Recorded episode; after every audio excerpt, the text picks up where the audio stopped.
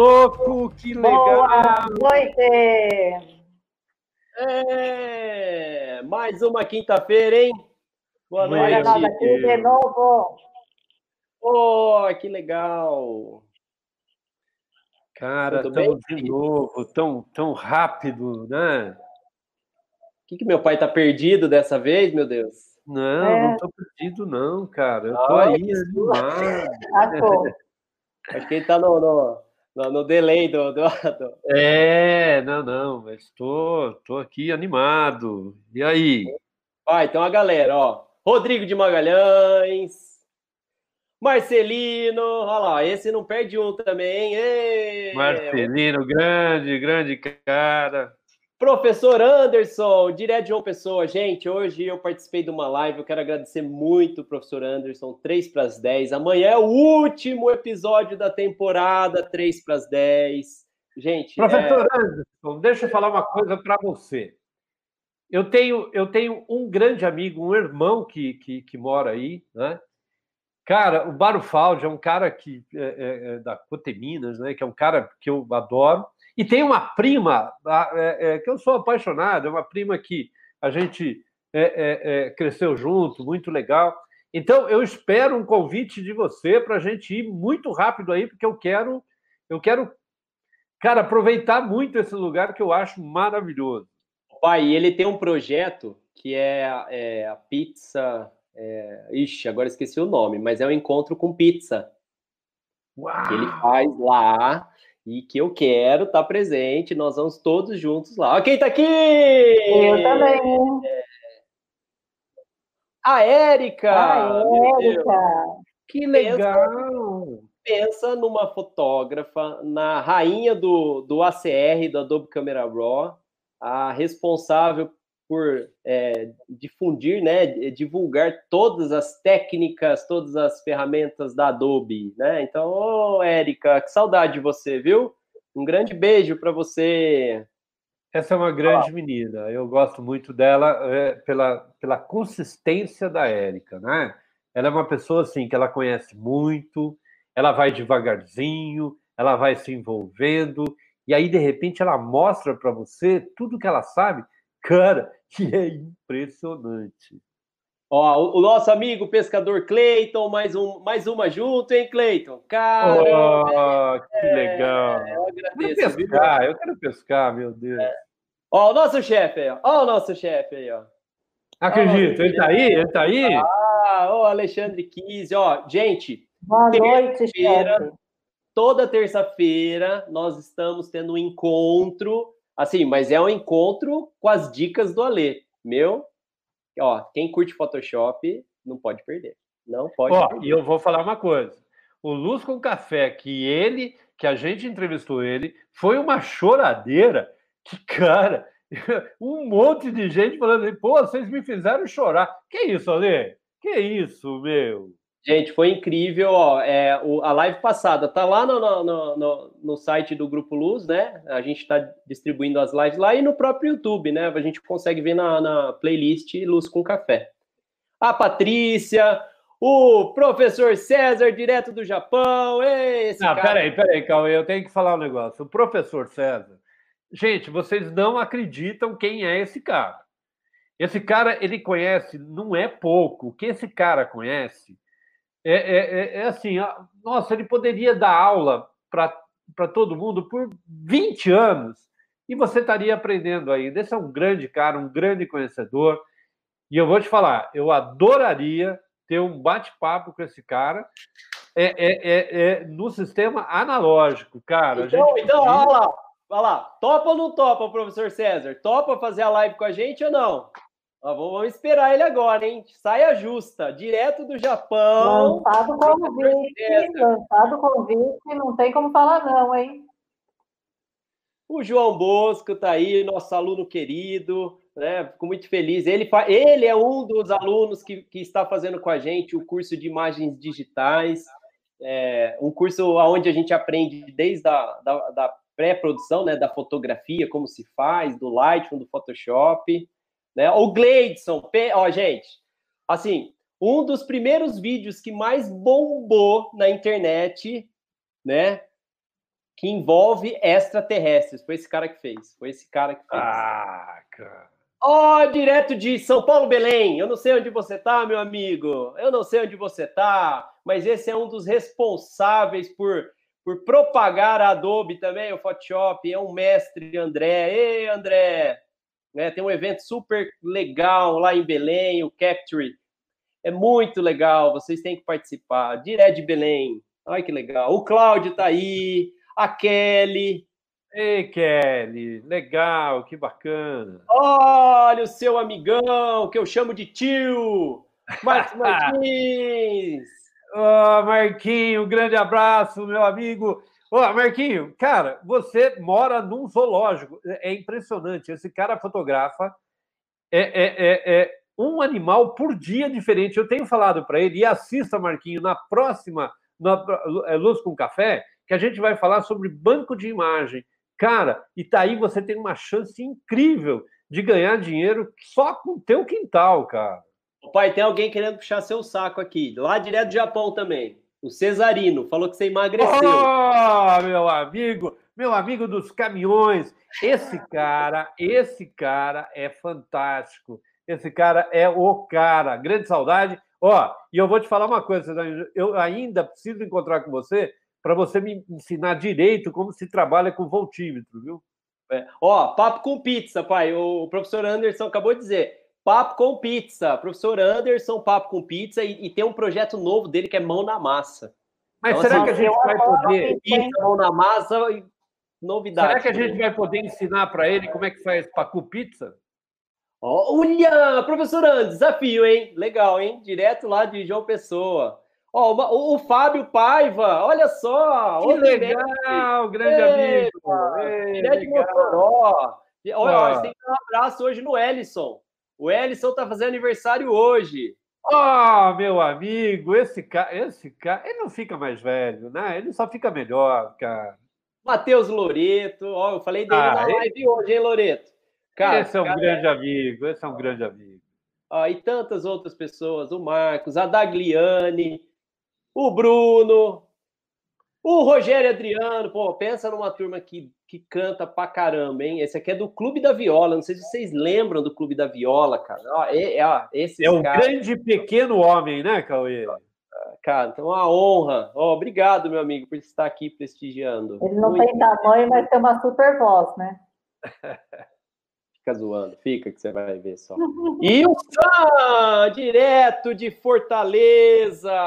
Essa, querido Sam, ele tem um projeto, um projeto, vou dizer assim, até um produto, cara, maravilhoso para quem usa tablet. Hoje nós vamos ter um entrevistado aí que mexe muito com mesas digitalizadoras Ó, e tal. E falar nisso, vamos trabalhar, Cauê? Vamos, pai, vai, vai. Vai, vamos, vamos, trabalhar, porque senão, cara, a gente só vai ficar falando com esses caras aí, não tem jeito. Ah, só mais um. Ana Lu! Ah! A Ana Lu, eu acho que tem que entrar dentro do canal, cara. Ela tem que ficar junto com a gente, porque, cara, ela é sócia nossa. Então manda bala, pai. Você falou, tá falado, você que manda.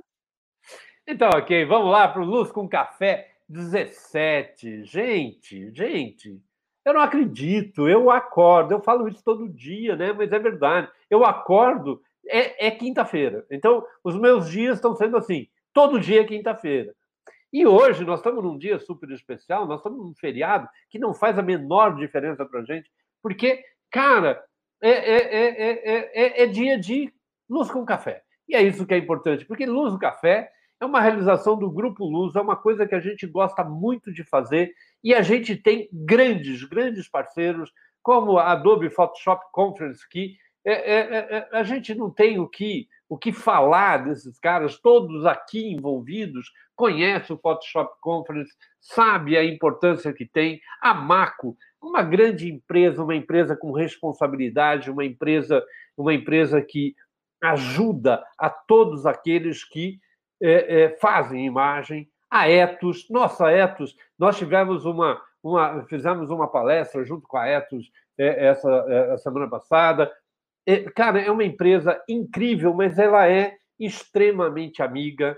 E a nossa revista Fotografe Melhor, que é, na verdade, a, a, o indicador, né? É, é, é o que mostra o que o Brasil tem de melhor em fotografia. Então, na verdade, a gente tem muito a agradecer esse pessoal e deixar bem claro que assim isso aqui é um bate-papo semanal, leve, eficiente e é para quem curte imagem, para quem faz imagem. E eu não posso deixar de falar para vocês que toda vez a nossa preocupação, seja a crise da pré-produção, eu com a produção e o Cauê com a pós-produção, é de te trazer alguma coisa sobre o nosso mercado.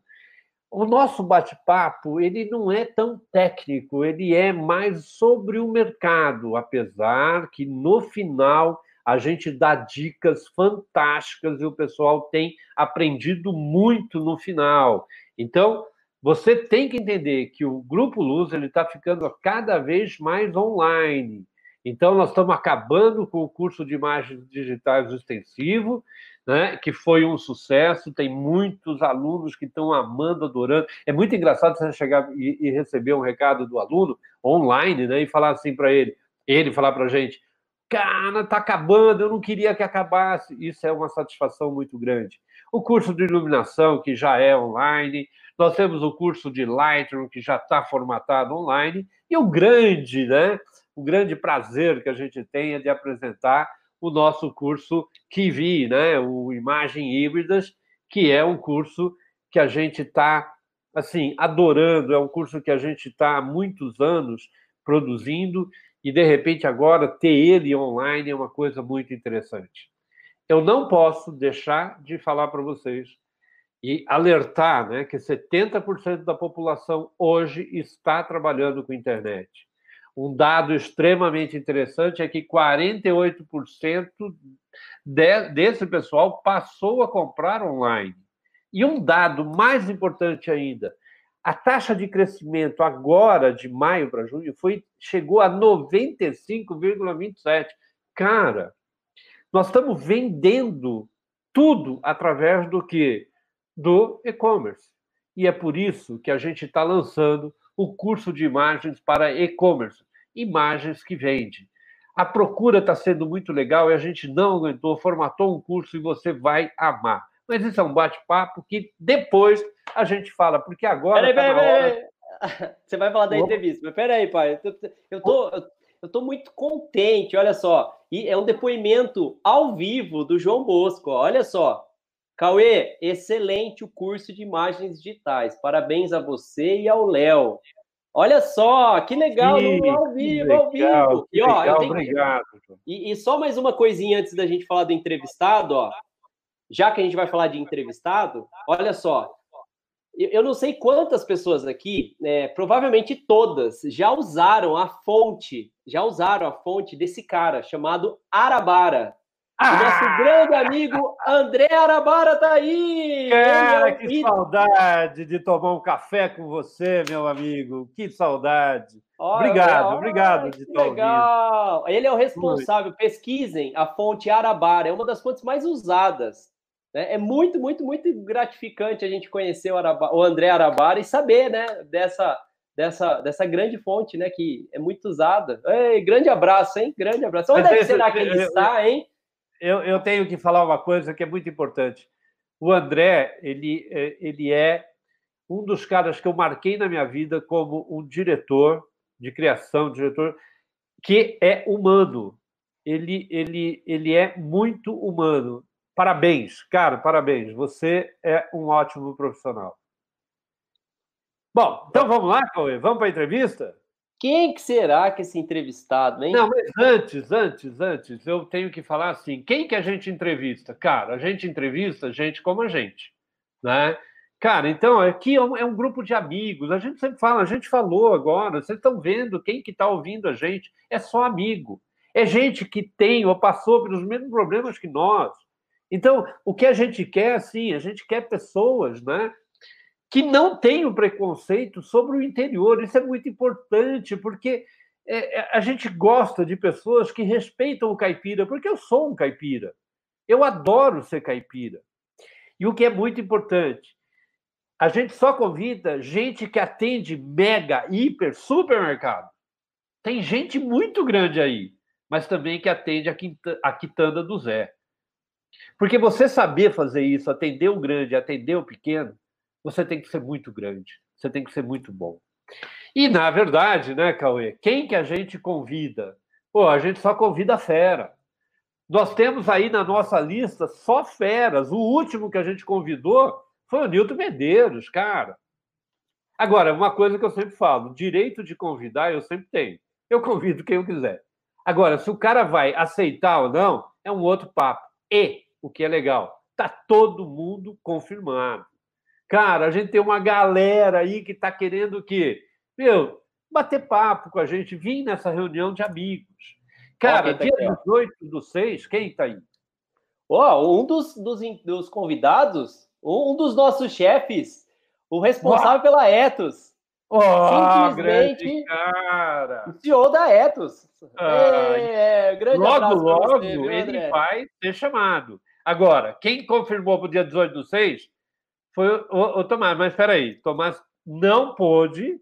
Oh. Então, quem vai fazer no, no dia 18 do 6 é o Paulinho Vilela. Gente, cara, meu, na próxima semana vocês vão vocês vão delirar com esse cara. Esse cara, ó, esse cara vai te mostrar uma coisa, uma fonte diferente. Uma, é, é, é uma, é, eu não quero nem adiantar. Você tem que assistir e ver o que esse cara vai fazer. Como e, ganhar que, dinheiro. Como ganhar dinheiro. Esse cara, esse cara é fantástico. E o que foi confirmado hoje, né? Na verdade, foi o nosso amigo Luciano Araújo. E eu, eu, eu, eu sempre falo assim: o que, que o Luciano faz? O Luciano ensina para gente a viver. Cara, esse cara é um filósofo. Esse cara, cara, se você se você tem dúvida do que você deve fazer na vida, assiste Assiste o Luciano Araújo falar. Ele, cara, é fantástico. Então, gente, por favor, se você tiver é, é, disposição, se você quiser, escreve para mim, leo.grupoluz.com.br. Vamos bater papo aí com todo mundo. Aqui só tem amigo. Aqui é um bate-papo às quintas-feiras, 20 e 30, só de amigos. E hoje o entrevistado é, Cauê, quem? Quem? Quem será que esse cara? Oh, oh, oh, Oh, ah, não, não vou. Não, calma aí, agora você exagerou. Eu fiquei com vergonha, eu fiquei com vergonha.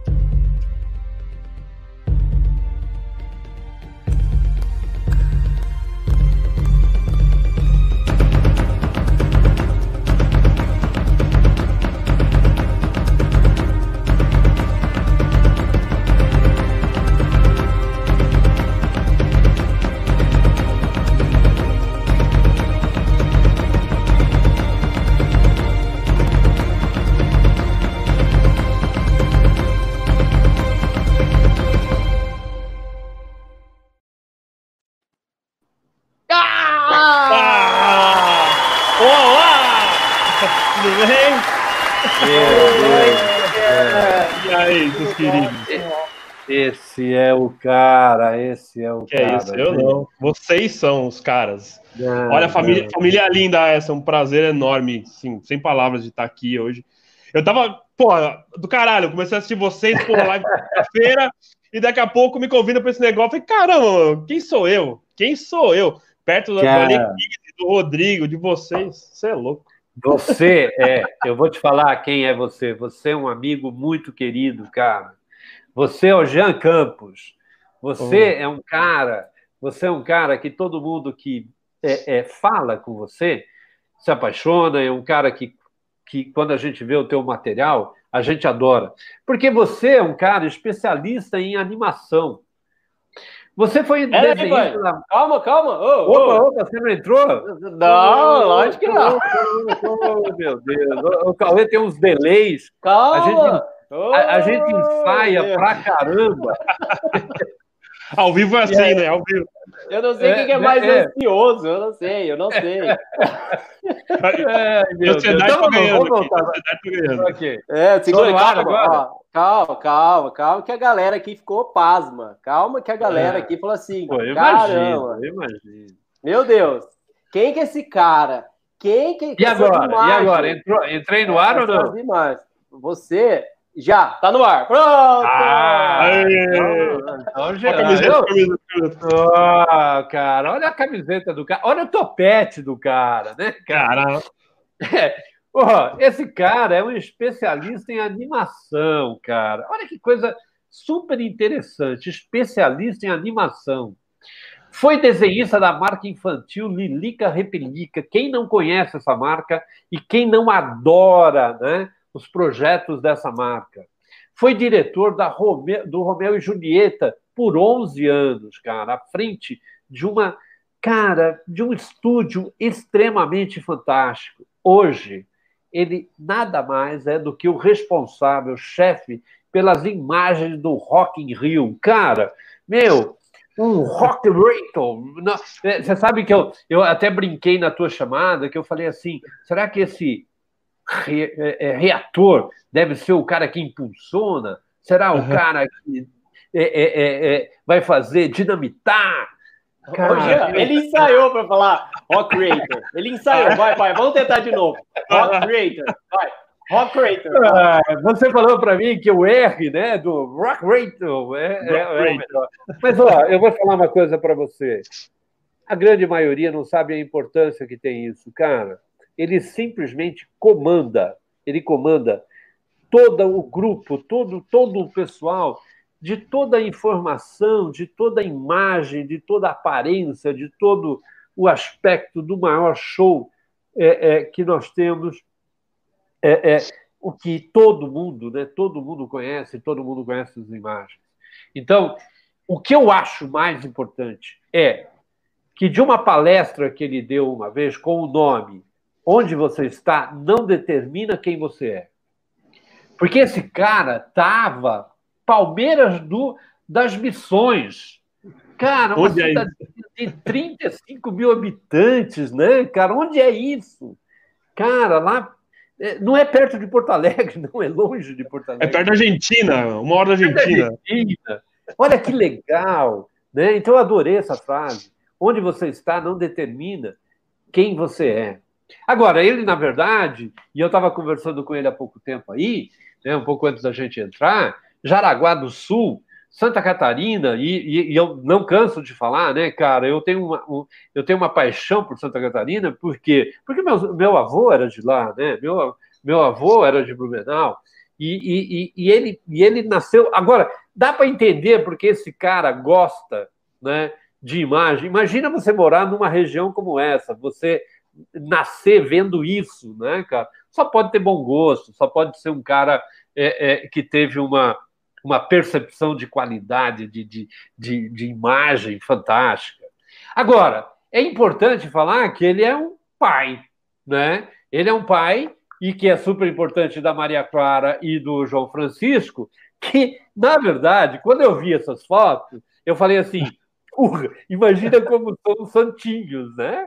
Cara, imagina, né, que, que criaturinhas é, é, boazinhas. Mas, ó, eu tenho certeza que hoje você deve estar muito é, é, chateado, né, de estar afastado deles, né, morando aí no Rio, não podendo vê-los pela própria é, é, por esse tempo que a gente está vivendo, mas eu tenho certeza que o teu coração está abraçando essa molecada aí de uma forma muito legal.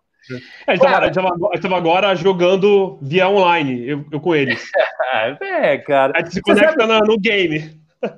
a gente está se aproximando, né? Na verdade, essa distância está nos aproximando. É muito interessante isso. Mas vamos fazer o seguinte, cara. Vamos entrar nesse show que é a tua vida, cara. Vamos entrar é, é, é, de cabeça nesse show. Ah, mas antes, o que, que a gente vai fazer? A self-parceria, né, Cauê? Opa, é isso mesmo, ó. E antes disso, eu preciso só aqui, ó, todo mundo falando monstro, que portifa. Mas, ó, em especial aqui, ó, ó quem que tá aqui ó, assistindo, ó, ó, ó. Tadã! Oh, Fala, pessoal! Oh. Direto da Hungria! Direto oh, da Hungria! Acordou! Ele, ele, ele foi meu chefe por muito, muito tempo. E muito job. Ah, que legal! Guilherme, seja bem-vindo.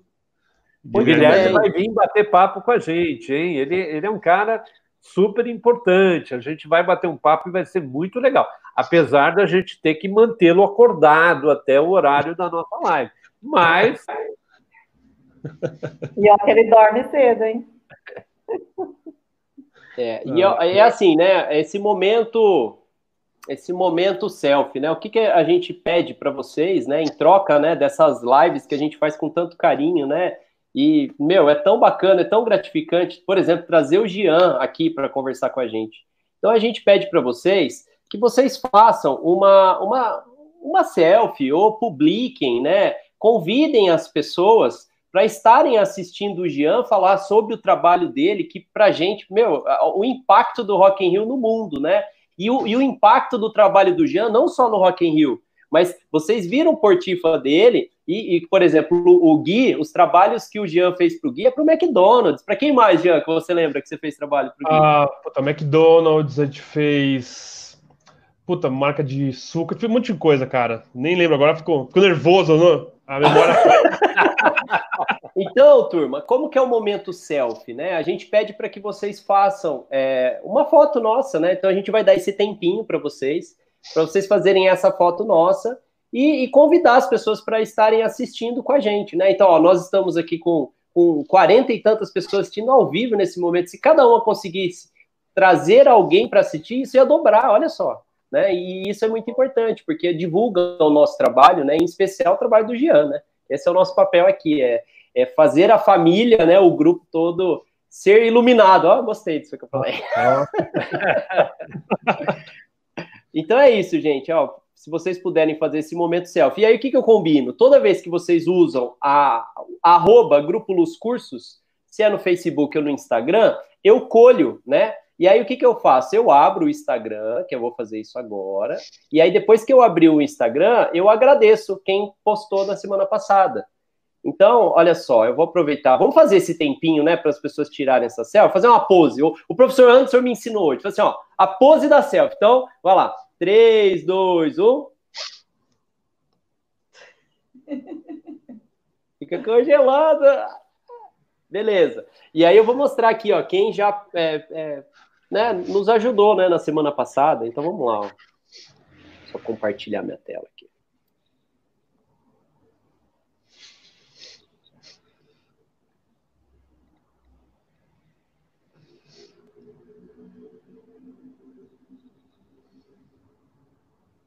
Opa. Já, já.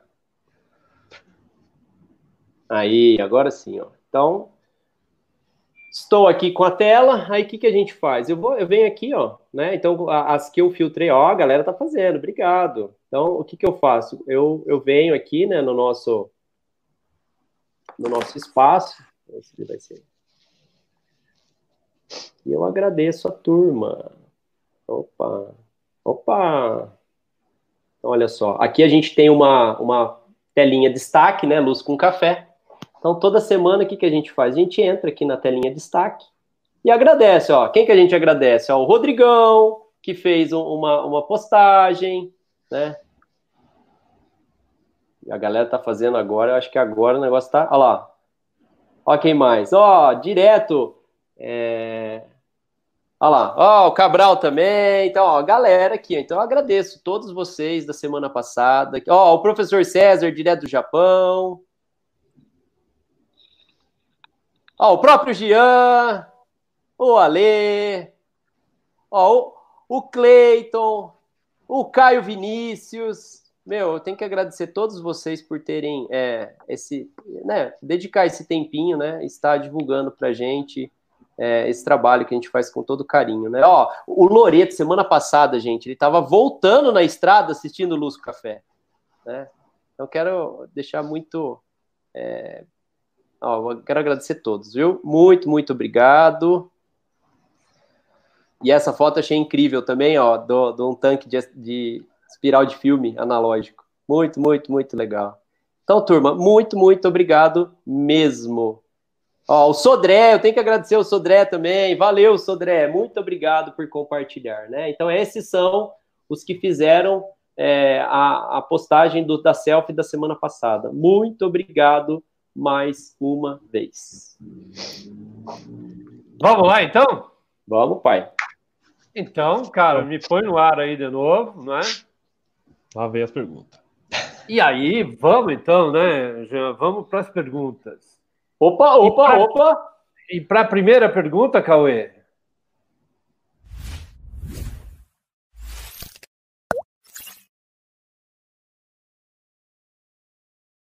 primeira pergunta, nós temos que agradecer né, o apoio de quem? Da, do Photoshop Conference. Então, a gente mudou um pouquinho o nosso sistema de agradecimento né, dos parceiros.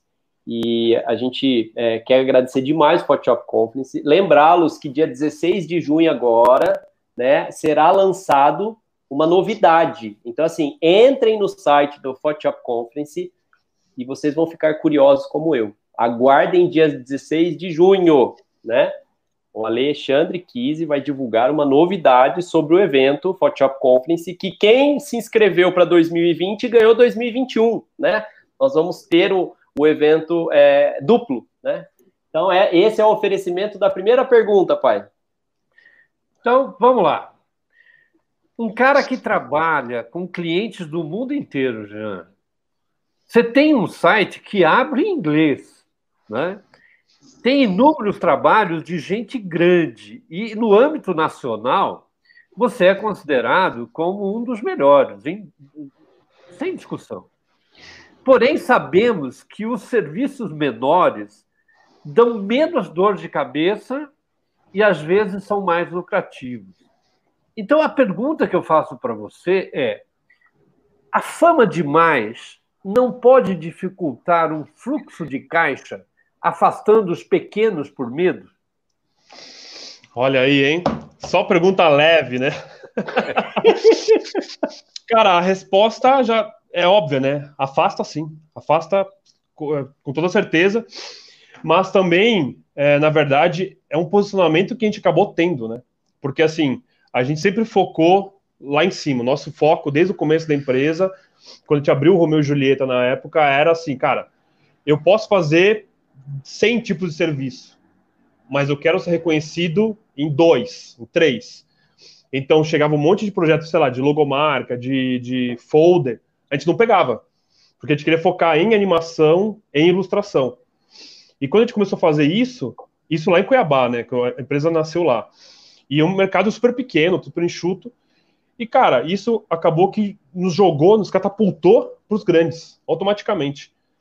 E depois de um certo tempo, é, gente, depois, sei lá, depois de sete anos, por exemplo, a gente tinha um portfólio gigante, com um monte de trabalho legal pra caramba, um monte de marca, um monte de selo de promoção e tal. A gente fez um outro movimento também, porque a gente começou a, a alavancar mais o mercado internacional. Então, eu limpei tudo que era pequeno no meu portfólio, deixou só os projetos mais complexos para chamar atenção mesmo, para filtrar os clientes e a gente poder pegar projeto maior e cada vez mais, mais desafiador. Mas, obviamente, é, que eu falei essa semana, eu fiz um vídeo até que eu falei sobre o lance de boi de piranha, né? A gente lança um, um puta projeto gigante, que não, não, obviamente, não dá tanto dinheiro, para puxar os pequenos também. Os projetos pequenos das marcas grandes, no caso, né? Respondi bem? É, é não, não, fantástico. É, porque, Jean, é uma coisa assim, você falou, é, é, é, nós sofremos aqui, o Grupo Luz sofreu num determinado tempo, é, é essa coisa, a gente, os orçamentos caíram, né? E a gente, a gente começou a tentar assim a, a, conversar com algumas agências e as agências sempre respondiam assim: não, então, ó, é que na verdade a gente está tá esperando ter um cliente legal para para trabalhar com vocês. E, e uhum. eu falava assim, não, mas eu preciso de dinheiro agora, eu não quero para frente. mas, mas é, é, é, é uma coisa que e, é, é, assustador, né? Porque de repente, assim, você acaba fazendo só projetos grandes e você, né, concordou e todo mundo concorda que é, é, o pequeno, às vezes, é mais lucrativo. É. Né? Mas eu vou, vou, dar um outro, vou dar um, exemplificar um pouquinho melhor a minha resposta. Assim, o que acontece? A gente faz um projeto grande que nos destaca da maioria. Pra você ter ideia, quando a gente montou o estúdio há, puta, três anos atrás, no Brasil a gente tinha, sei lá, 10 grandes estúdios de ilustração de 3D, né? Então, assim, a gente precisava se equiparar a eles para entrar no mercado grande. Porque é o mercado que tinha orçamento, o mercado de São Paulo é o mercado que, que querendo ou não, que mais roda dinheiro. Só que além dos projetos grandes, tipo a Brahma, a McDonald's, eles também têm jobs pequenos. Só que, obviamente, são jobs que para a gente é mais rápido de fazer e que giram mais rápido e que é aí que está o dinheiro. Entendeu? Então, as focos é. sempre foi assim. Porque aquele, aquele negócio assim, é briga de cachorro, né? Se eu tô só divulgando um projeto pequeno, se eu só faço um projeto pequeno, eu tô brigando com 100. Sim. Se eu faço projeto grande, eu tô brigando com 10. E a partir do momento que eu entro nos 10, daqueles outros jobs que são pequenos da agência, também vem para mim, porque eles sabem, se eu dou competência, se eu tenho competência de executar essa coisa complexa aqui, eu vou passar um selo de promoção, passar um negocinho aqui que é rapidinho de fazer, também vem para mim, entendeu? Nessa lógica. Mas, uma coisa que é engraçado, eu falo sobre cliente pequeno e falo sobre mercado fora da Rio São Paulo. Consequentemente, a gente sempre virava é, aquele estúdio que as agências pequenas queriam trabalhar um dia. Então virava sonho de consumo. E daí que surgiu vários projetos incríveis surgiram disso. Projeto para o Nordeste, projeto para o Oktoberfest, que até eu mandei para vocês naquela pastinha. E o mais engraçado, mais engraçado de tudo isso é que antes do Rock in Rio, o projeto que te foi mais bem pago foi de Santa Maria, no interior do Rio Grande do Sul. Olha que legal. Por mais de 10 anos, a galera que mais botou dinheiro num projeto só foi a galera do interior. Então, assim, é aquele negócio. Você tá, você tá em cima, tem destaque, cara, vai vir de todos os lados. Eu, é, entendo, é. eu tenho muita filosofia, assim, sabe? Ops, é, eu concordo, eu acho que, que faz todo sentido, inclusive assim, né? Tudo começa no, num projeto que você é, faz como autoral, né? Porque se você tem um, uma identidade, isso te ajuda a, a trazer simpatia, simpa, é, trazer a, a, é, proximidade com, é, é, com, com a marca. Eu tenho um projeto que é engraçado. Quando eu abri o estúdio e tal, quando eu abri o CNPJ, que vê o contrato, tudo certo, agora vocês são uma empresa, isso lá em 2008. Cara, eu tinha feito uma ilustração em homenagem para minha ex-mulher, na época, eu namorava com ela. Eu fiz uma ilustração para ela e botei um puta, puta amor no trabalho, fiz uma homenagem para ela. E vi isso virou uma camiseta, acabei depois vendendo para uma marca de fora e tal. E um dia, quando a gente recém abriu a empresa, ligaram o pessoal de São Paulo, de uma agência da, da Santa Clara, falando que eles tinham uma campanha de matilhão, que eles tinham visto o meu trabalho dessa ilustração que eu tinha feito minha ex-mulher, e eles tinham sentido algo ao ver aquela ilustração, eles queriam é. repelir aquele sentimento, reproduzir aquele sentimento na campanha publicitária. E você viu que a gente não combinou essa resposta, hein? cara, e é, é, é a maior real, cara. Lá no Photoshop Conference a gente vê muito isso, né? A gente discute muito essa questão de falar do autoral, né? Que o autoral vira um, um grande projeto porque te traz autoridade, né? Porque você fez algo Sim. que você gosta. Isso hum. cria uma proximidade com grandes marcas, aí você faz um trabalho. O professor Luciano, que eu falo que ele é um filósofo, ele tem um. um ele faz uns encontros depois do, do Luz Café, às 10h30, e ele uhum. fala muito sobre essa o abacaxi, o, o, o, ovo de ouro, né? E aí você vê essa questão, né, do grande cliente, pequeno cliente e essa relação do, do que se uhum. gera com essa. Eu acho que é uma uhum. sinergia. Eu acho que Sim. você faz uma coisa, faz outra, vai gerando, gerando, e você aflora sucesso. É. Eu acho que é isso que, é. que, que, a gente tem. E aí eu queria aproveitar, né? O Celso Barbosa falou que você é fera. Um grande ah, amigo. Ah, o Celcinho. Celcinho é. é o chefe do Rock in Rio Club lá. É ah! É, o cara, o cara é fudido. Eu fiz a live com ele semana passada, acho que foi. Foi um sucesso, minha live de maior sucesso no Instagram foi com ele. Olha lá, então ele tá aqui, falou que é seu amigo e falou que você é fera pra caramba. Além, além dele, é muito legal falar, ó, o professor Márcio Uda, direto do Japão, tá aí, né? Ó, oh, Mas... cara, um abraço. Olá, boa noite. Olá. O Rodrigo. Boa noite, não, é bom dia para ele. Bom o Rodrigo dia, Hurtado está aqui também. Boa noite. Oi, Jean. Jean. E, e aí, o, o, Gui, né, ele deixou um recado aqui. Eu queria mandar um abraço pro Jean e também para toda a família Luz. Ei, oh, grande, grande, grande. Ok, Cauê, mas vamos para vamos para a segunda pergunta, cara? Olha. A segunda pergunta? Segunda pergunta.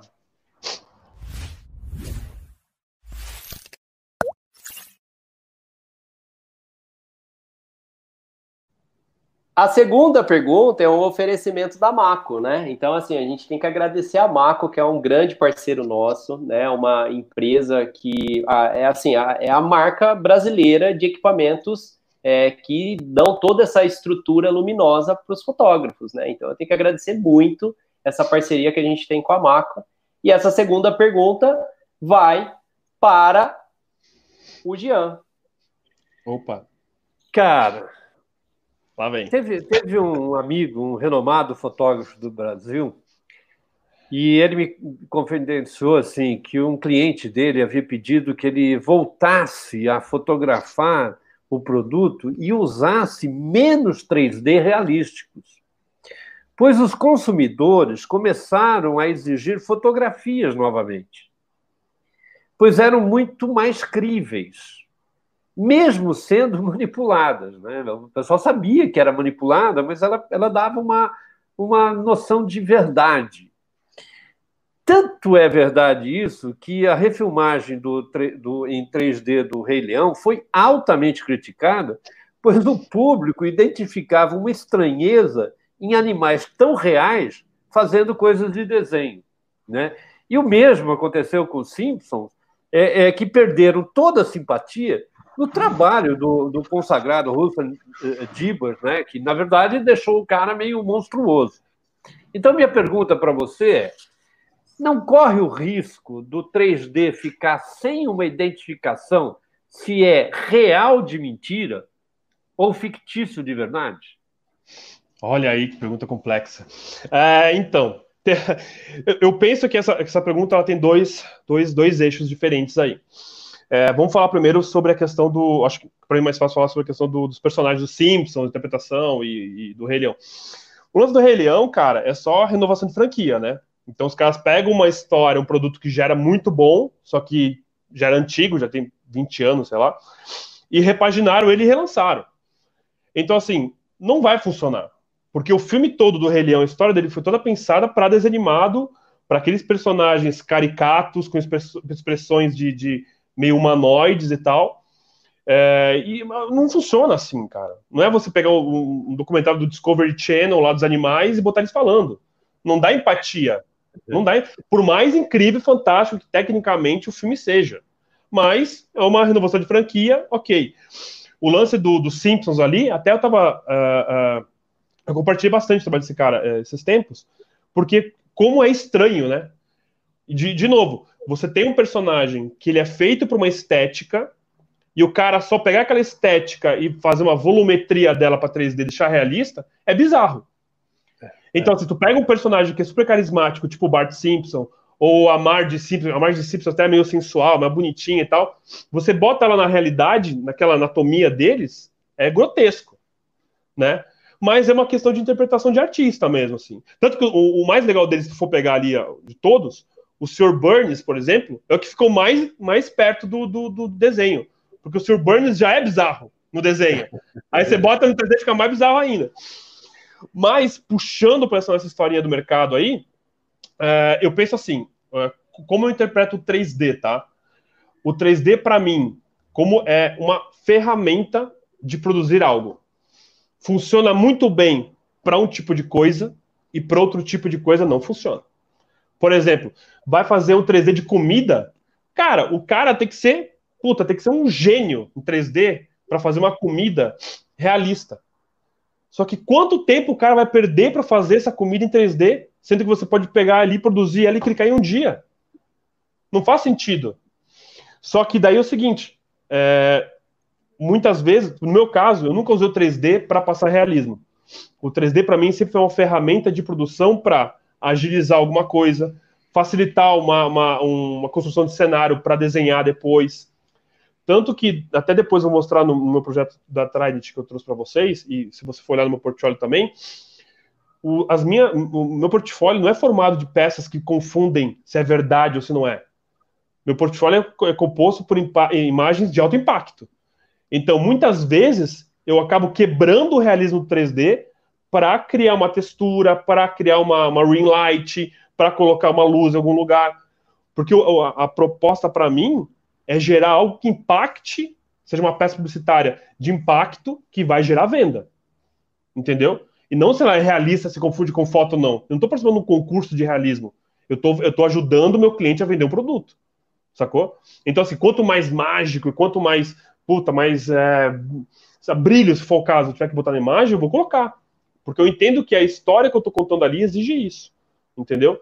Então, assim, dentro dos estúdios de 3D, por exemplo, é, nunca considerei o Romeo e Julieta o estúdio mais foda de 3D, realista. Pô, tem a Miyagi, tem a Zumbi, tem a Vetor Zero, tem a Platino, que são 100 vezes melhor do que, do que o que a gente produzia. Só que a gente tinha alguma coisa que encantava. E esse olhar de encantamento é que a gente botava no 3D, entendeu? Cara, genial.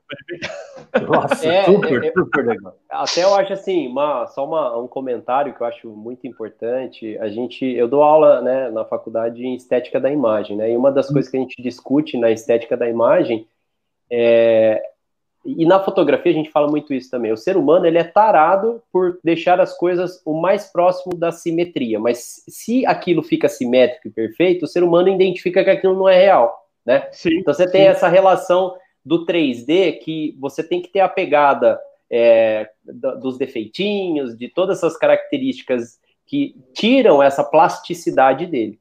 E uhum. aí você tem uma outra visão que foge essa, essa percepção do, do observador, que é essa área lúdica, que também chama atenção, né? Sim. E quando você casa as imperfeições no 3D, mas você traz essa informação lúdica, você desperta uhum. dois interesses, né? E eu acho que isso Sim. que é o, a magia do Sim. seu trabalho. É, porque eu, o que eu vejo muito no mercado, assim, principalmente a galera que está começando a estudar 3D, por exemplo, o cara, ah, a função dele é reproduzir algo real. Então ele vai lá fazer uma puta cena fotorrealista pra caramba. Mas não está contando história nenhuma. A composição não tem atrativo nenhum.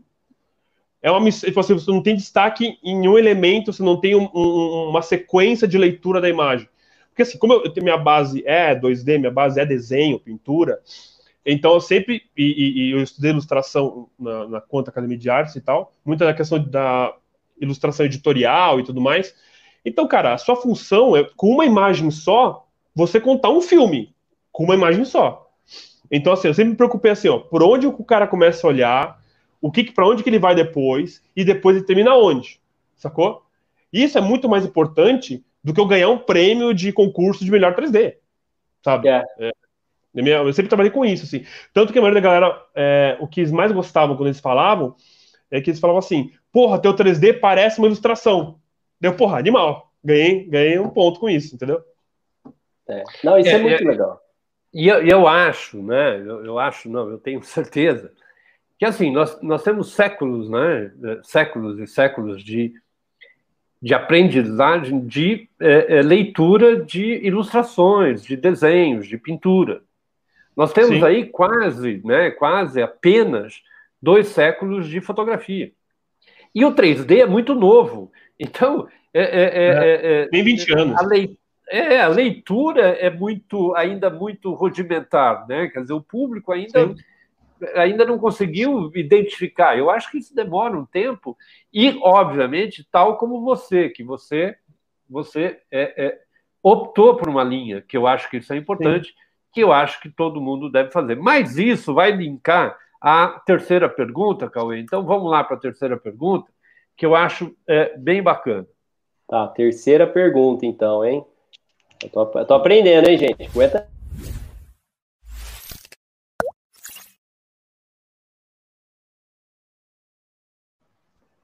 Bom, a terceira pergunta é um apoio da Etos, uma outra grande parceira nossa. Eu não sei, Jean, você conhece a Etos? Você conhecia a Etos? Eu conheci pela live, tô namorando ela, hein? Tô namorando. É, cara. Olha aí. Ó, vou te falar, viu? É, é para quem eu apresento, elas, é. essas pessoas ficam surpresas porque é um, é, um, é um sistema, né? Uma plataforma que te ajuda a administrar suas redes sociais, né?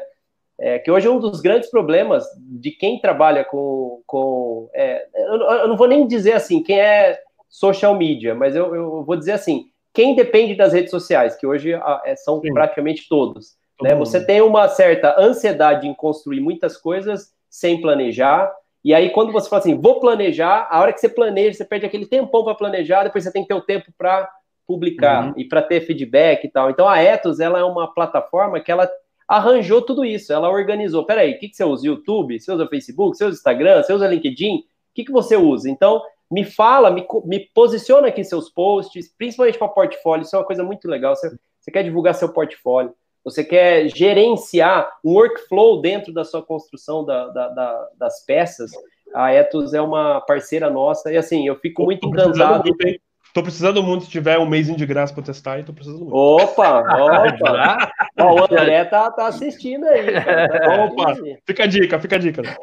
Fica a dica, já fica intimado. Não é dica, não, é intimação. Isso. Ok, então é, é, vamos para a nossa terceira pergunta.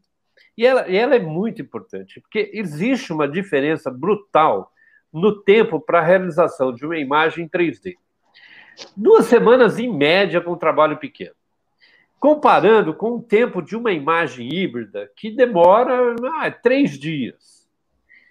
O valor do custo para a produção de uma imagem fotográfica, que vai formar a imagem híbrida, sempre é maior que o da modelagem em 3D. E mesmo a quantidade de pessoas envolvidas para o 3D sempre tende a ser menor do que a imagem híbrida. Então, minha pergunta para você é assim: por que, que as agências publicitárias valorizam mais o 3D? Olha aí, hein? Essa pergunta é foda. peraí, me dá uns 10 segundos para eu pensar aqui, peraí. Não, é, cara, o que, que, eu, que, que eu penso, tá? É, de novo, né? Gente está falando assim de, de ferramentas para produzir algo e, e, e, quais as facilidades que essas ferramentas nos trazem. Né? Eu sou de uma época em que o diretor de arte era diretor de arte. Em que o cara ali tinha que criar um layout, ele, ele pensava aquilo ali, ele planejava, discutia com o art buyer, como é que ele ia fazer a, a produção daquilo ali, tinha toda uma equipe e tal. E daí, quando ele passava o job para você ilustrar, cara, ele tinha um moodboard, ele tinha todo um briefing detalhado do que ele queria, a gente fazia reunião de uma, duas horas para discutir o projeto, a gente começava a desenvolver o projeto, Aí, no meu caso, eu sempre compartilhei todas as etapas de produção, desde o primeiro esboço, rascunho, sabe, de, de boneco de palito, até a última prévia de antes do render final, sempre compartilhei. E eu, eu, eu aprendi muito com o diretor de arte, diretor de arte muito fodas, que cada vez que eu mandava prévia, o cara perdia um tempo para explicar cada vez mais o que ele queria, para afinar mais o que o cliente queria, e, tará, tará, e a imagem crescia ao longo do, do, do, caminho, no final você tinha uma entrega maravilhosa. O que, que aconteceu no tempo para cá? Isso muito depois de 2013, meu entendimento, que deu aquele crash no mercado e tudo mais. A gente está tendo que lidar com muito diretor de arte que tem é, uma inexperiência, que era a, estagiário e virou editor de arte, e outra é o cara não tem tempo de brifar direito o fornecedor. Eu cansei, cara, de nos últimos quatro anos, de pegar briefing com produtor gráfico. Cara, isso para mim sempre foi uma ofensa. Porque o que, que, o, que, que o produtor gráfico entende de direção de arte? Por quê? Que acontecia? Porque o diretor de arte não tinha tempo de brifar o fornecedor. Porra! Ele é o diretor de arte, cara. A função dele é fazer isso. Entendeu? Porque o cara estava sobrecarregado de trabalho e tudo mais. E deu 3D. O que o 3D é? O 3D é, é diferente uma produção fotográfica, você pode fazer ao longo do dia cinco cliques diferentes. Você pode mudar a luz, você pode mudar o modelo, você pode. Você vai entendendo o que você quer ao longo do caminho. Você está entendendo o que eu estou querendo dizer? Então, assim, o 3D, ele acaba o quê? Facilitando o cara que é inexperiente, que não sabe o que quer, a descobrir o que ele quer até o final do job.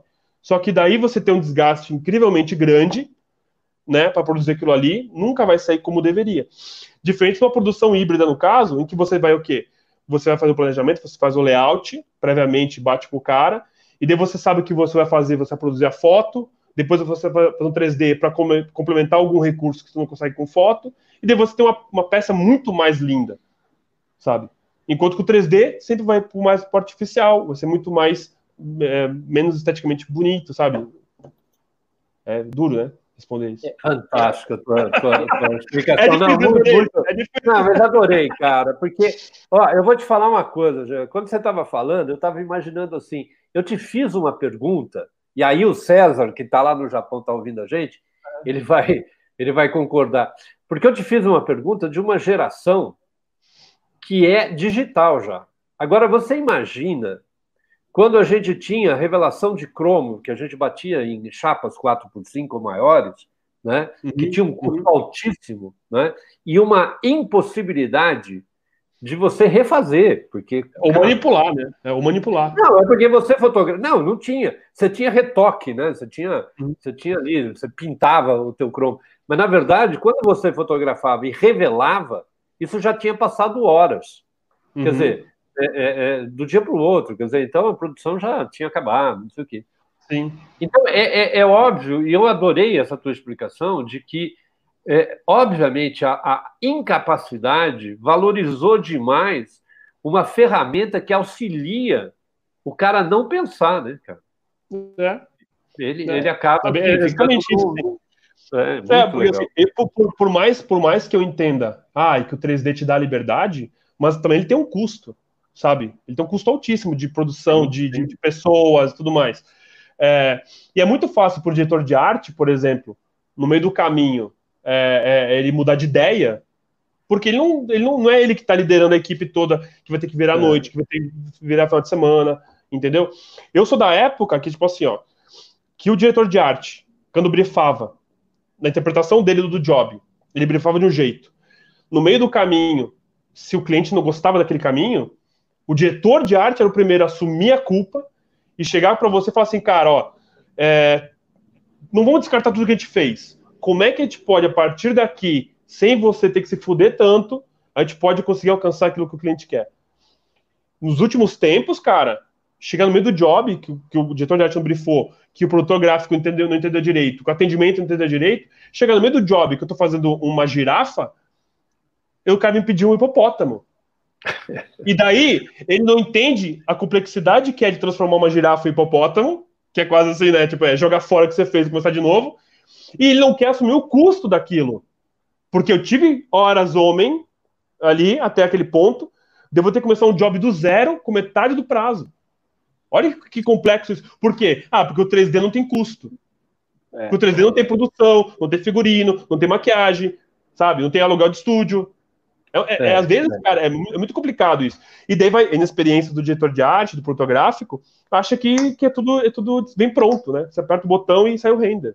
Ô, Jean, é, complementando, concordo é, com tudo. É, a gente, quantas vezes, é, e eu acho que isso falta um pouco, sabe o quê? É, nesse mundo digital, né, o 3D, é lógico, é tudo ali, feito ali. Falta é, essa análise de logística, né? Esse, esse planejamento que o diretor de arte, o, o, atendimento, o art buyer, o próprio cliente, às vezes não entende. E, porque assim, o o trabalho que se dá para fazer algo digital, e, e eu, vamos fugir até do 3D, vamos falar assim, ó, ah, deixa que a gente tira no Photoshop, entendeu? Ou, ah, não, deixa que isso daí depois a gente faz resolve. Peraí. Faz na pós. É, faz na pós. Ah, isso na pós resolve. A gente constrói um mundo diferente na pós. Fica uhum. tranquilo. Não, ah, não uhum. tem esse figurino. Ah, e, e, aí, o, o que, que às vezes falta? Falta essa consciência mesmo, né? Do, de, de tentar explicar esse tempo. E que é muito confuso, porque é, não se valoriza, né, de certa forma, esse, esse trabalho que é muito amplo e valoriza outras coisas, por exemplo, uma, uma consulta médica, né, de 15 minutos, tem um valor, é assim, né, e aí um, um, uma modelagem, cara, que você fez uma girafa, vai ter que mudar para um hipopótamo, não, é só mudar, ele gosta de desenhar, ele vai lá e faz 3Dzinho e é, resolve. E, daí, e, e o que eu vejo, assim, que é muito grave, assim, que é o terror psicológico que as agências fazem com os fornecedores. Então, assim, é, você, tem, você assume o job com deadline, você sabe o prazo de entrega. O fornecedor sabe o prazo de entrega. No meio do caminho, se acontece alguma coisa dessa, e ele fala que não consegue entregar, que ele precisa de mais prazo, precisa de mais grana para poder corrigir aquilo ali e arrumar, cara, ele é considerado um vilão da história. Ele é ameaçado. É. Cara, eu cansei de ouvir besteira. Ele é ameaçado, ele fala que eu não estou me comprometendo, que agora vai ter que pegar. Então, então não faz mais, eu mando para outro fornecedor fazer. E eu também cansei de pegar muito job de outro fornecedor que não deu conta de fazer, ou que não conseguia alcançar o resultado que o cara queria dentro daquela situação dele. Ele usava também da parceria que a gente tinha com outros trabalhos para passar para a gente e a gente poder resolver. Entendeu? É. É, mu é, cara, é, é, muito triste isso. É, é triste. E, assim, do, do, dos anos para cá, isso tem sido cada vez mais comum. Sabe? Isso que é, que é mais triste. Sabe o que, que a gente começou a fazer? Né? Assim, algumas coisas que eu, eu queria falar e já passou, mas eu vou voltar a falar. Por exemplo, quantas vezes a gente. Não, beleza, a gente faz esse mockup em 3D, uhum. meu, a gente faz na foto, a gente resolve muito mais e o cliente sai super feliz, entendeu?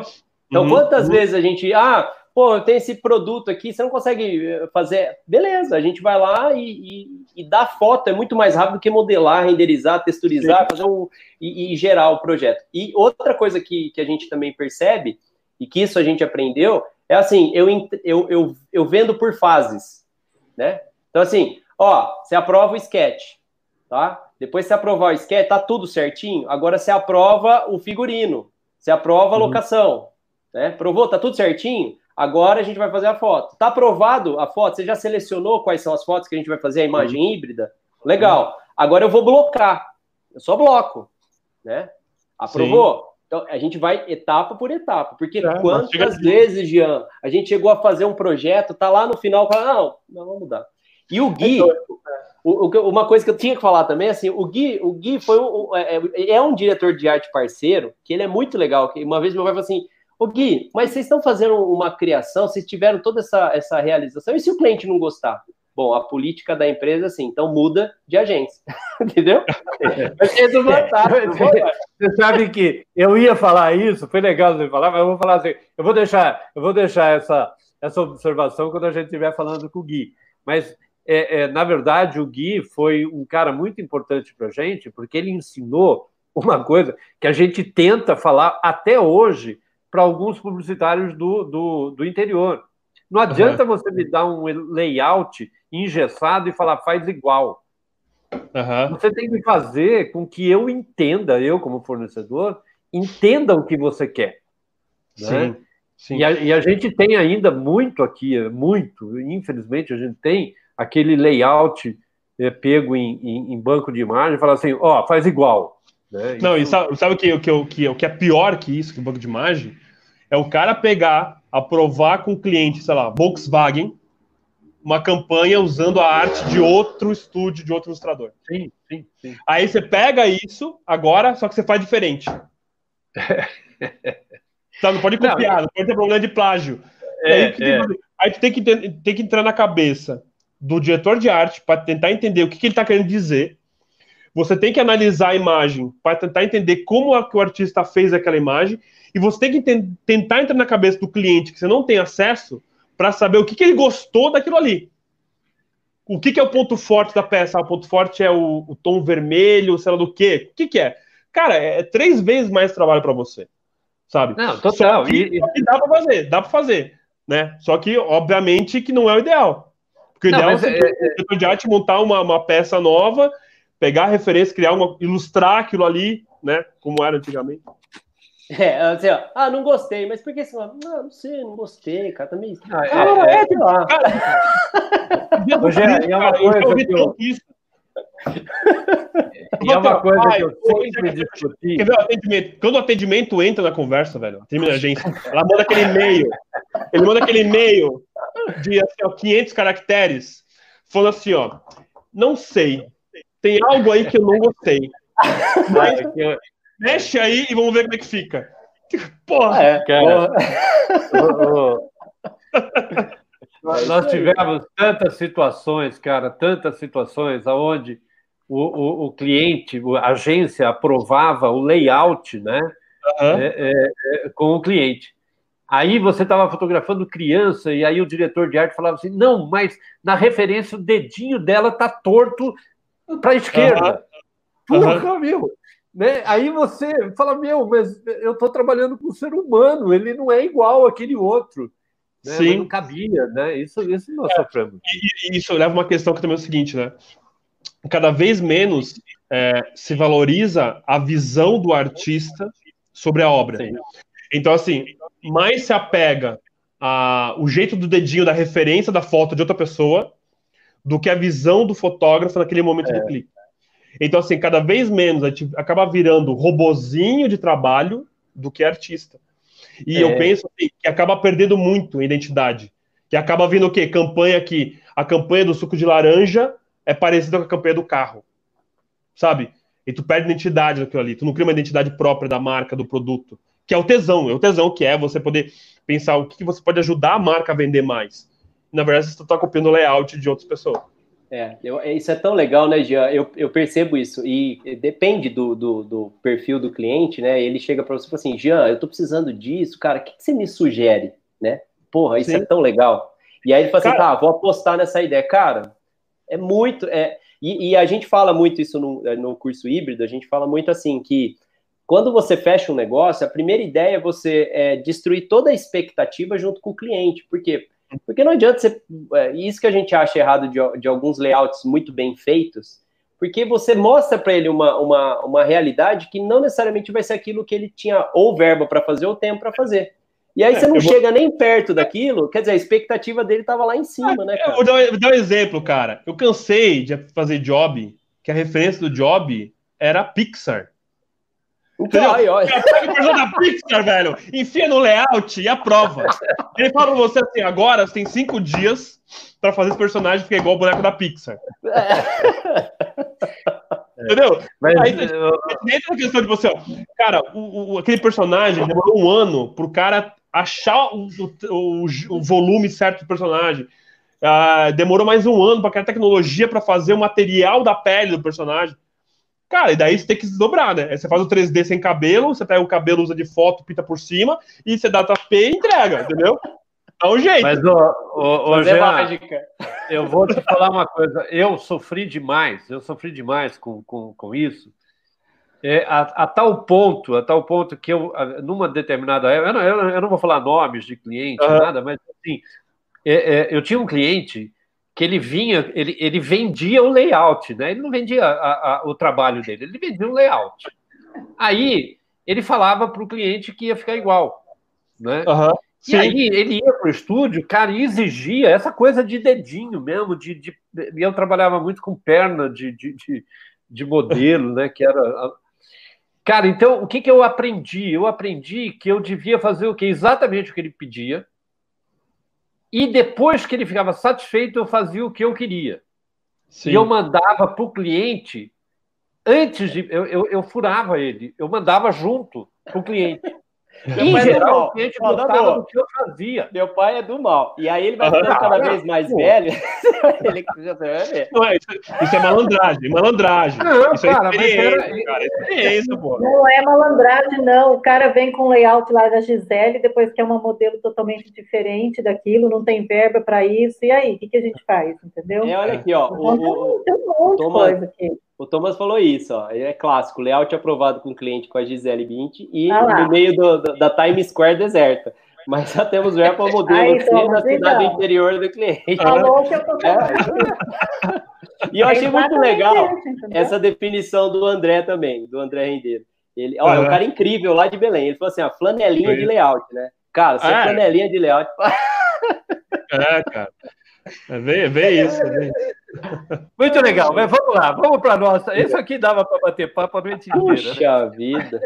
Vamos lá, vamos para a nossa quarta pergunta, Cauê. Quarta pergunta, hein?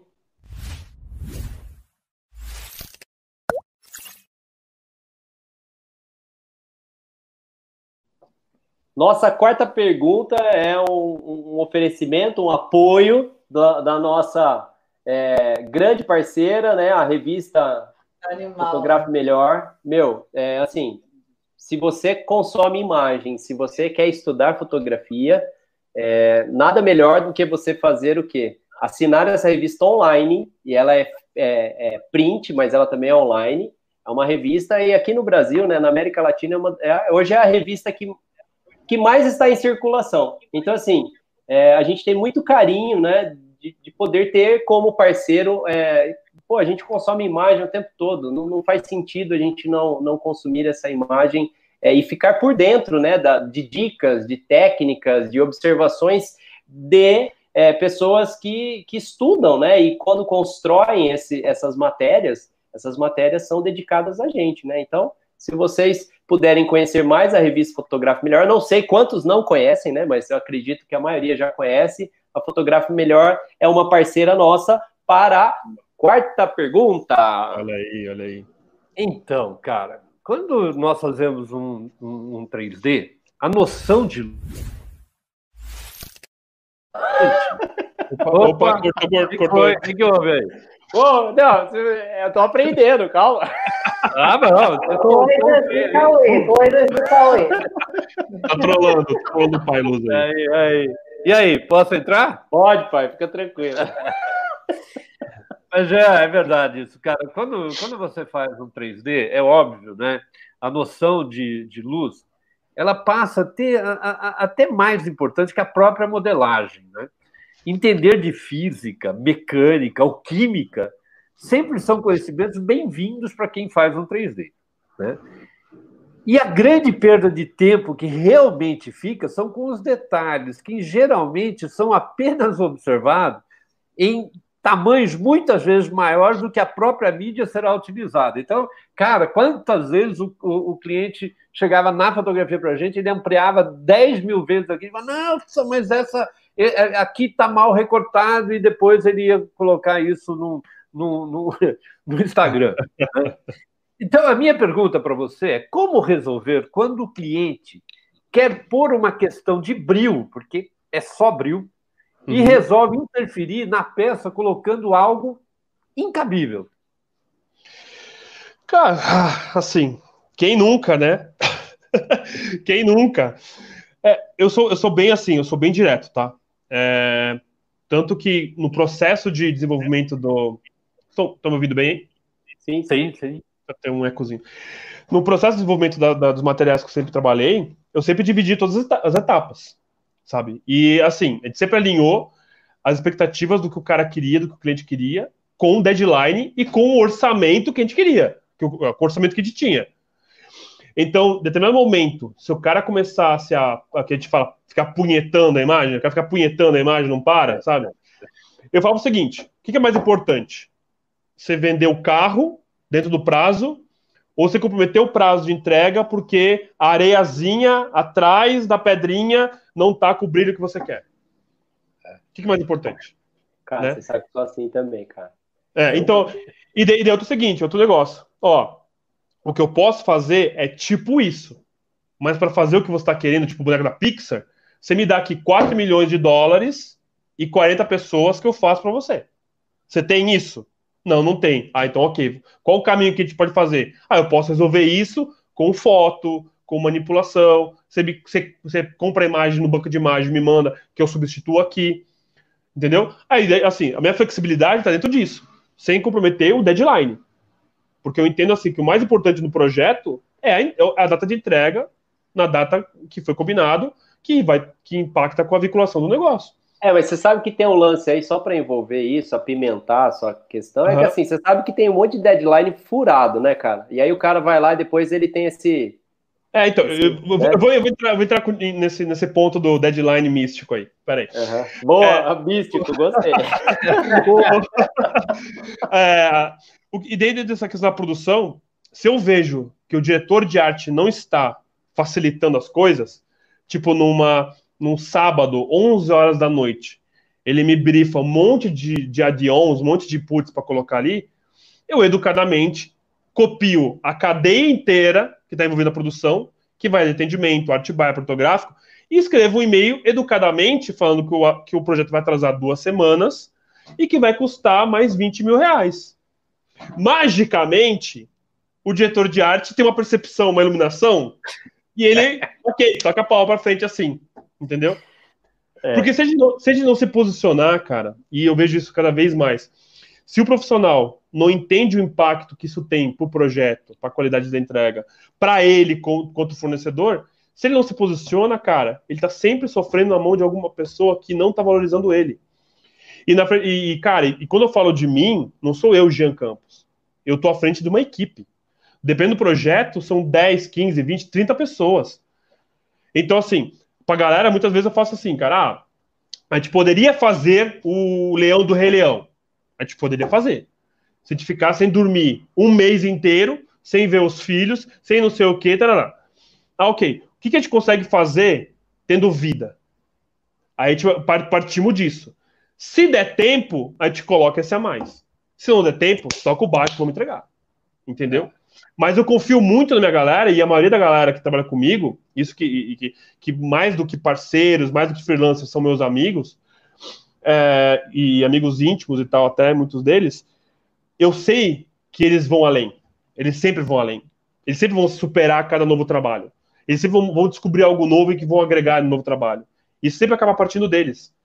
Entendeu? E no final todo mundo ganha. Só que também, cara, é, é, é o lance seguinte: se tá começando a gerar um estresse, se o diretor de arte começa a falar grosso, ou não sei quem começa a falar grosso, cara, eu falo assim, pô, peraí. O que, que você tá querendo? Vamos alinhar aqui agora e vamos resolver isso, sabe?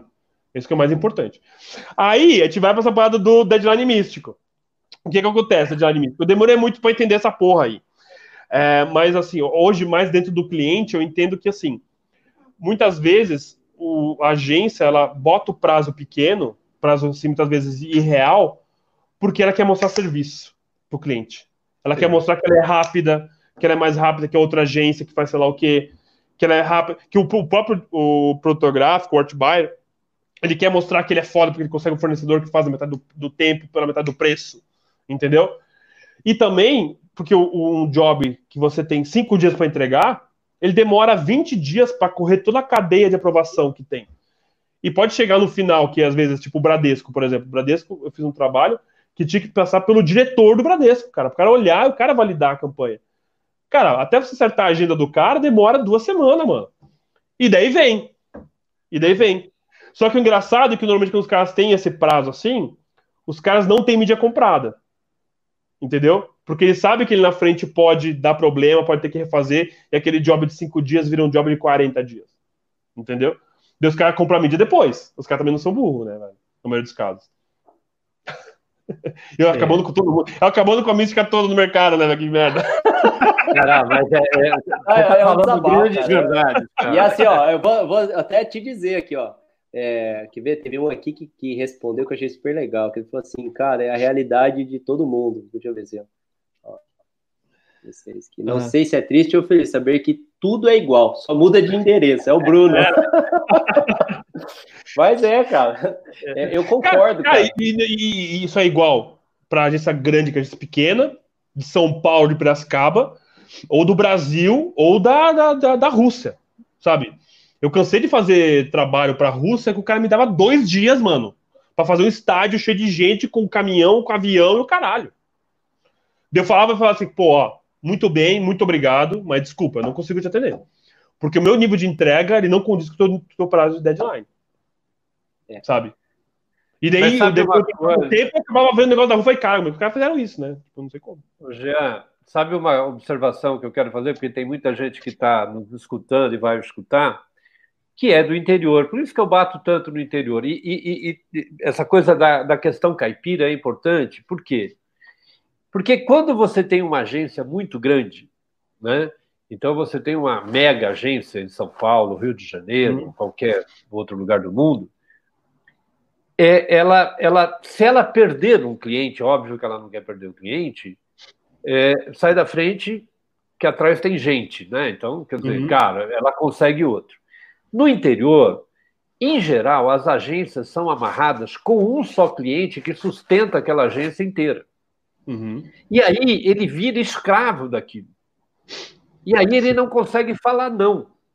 Sim. E quando ele fala não, e aí você tem um problema de mídia já comprada, você já tem um milhão de coisas, e hum. que esse diretor dessa, dessa empresa do interior, ele vai realmente atrasar o, o, o, a aprovação, e a agência acaba virando estúpida, acaba virando em lógica, né?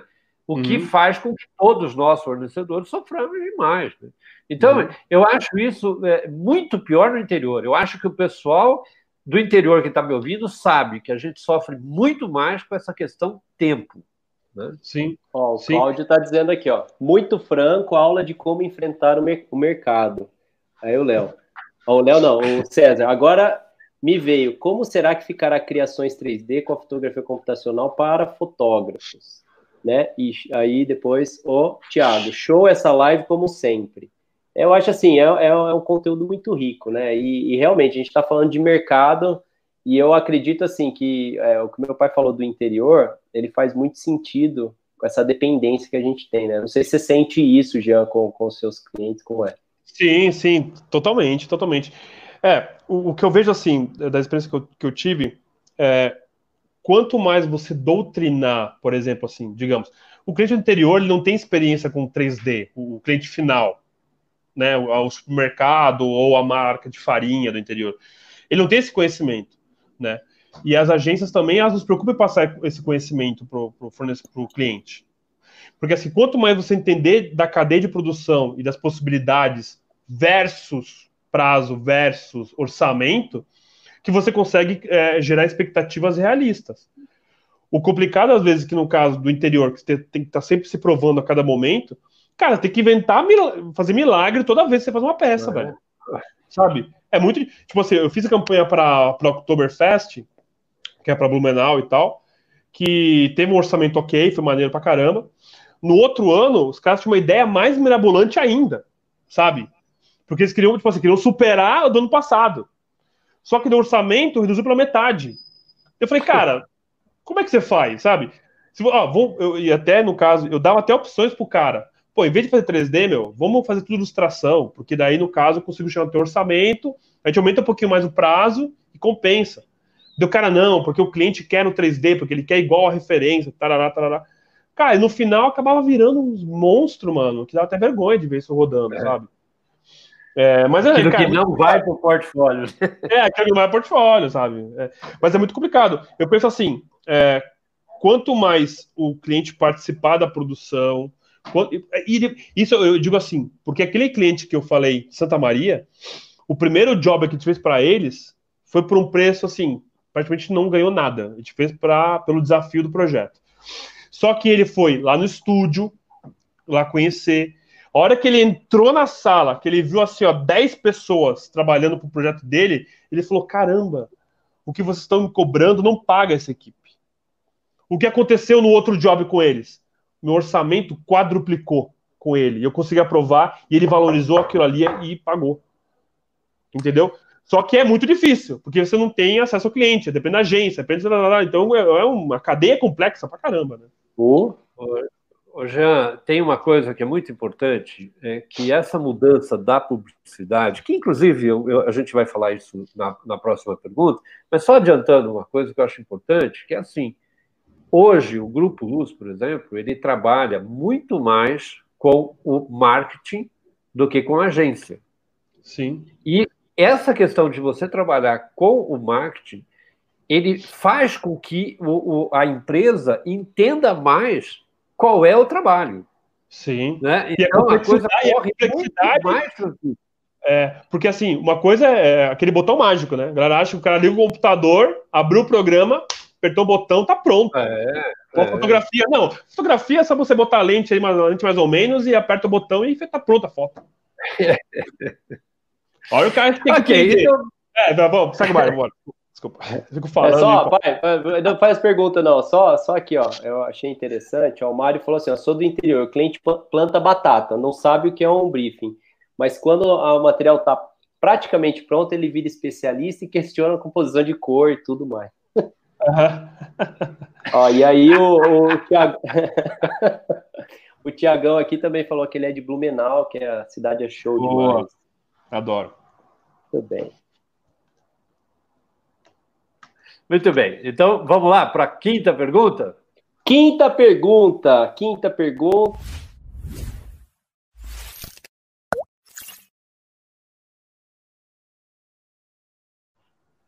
Quinta pergunta, um oferecimento da Fotopro, né? Não sei quantos conhecem, mas assim, meu, tem um carinho especial, né? Porque o idealizador do Photoshop Conference também é idealizador do Grupo Fotopro, que é um grupo de profissionais dedicados à área de imagem, né? Então lá nós temos vários cursos, inclusive toda semana você tem que ficar ligado. Toda semana tem um curso online é, em promoção.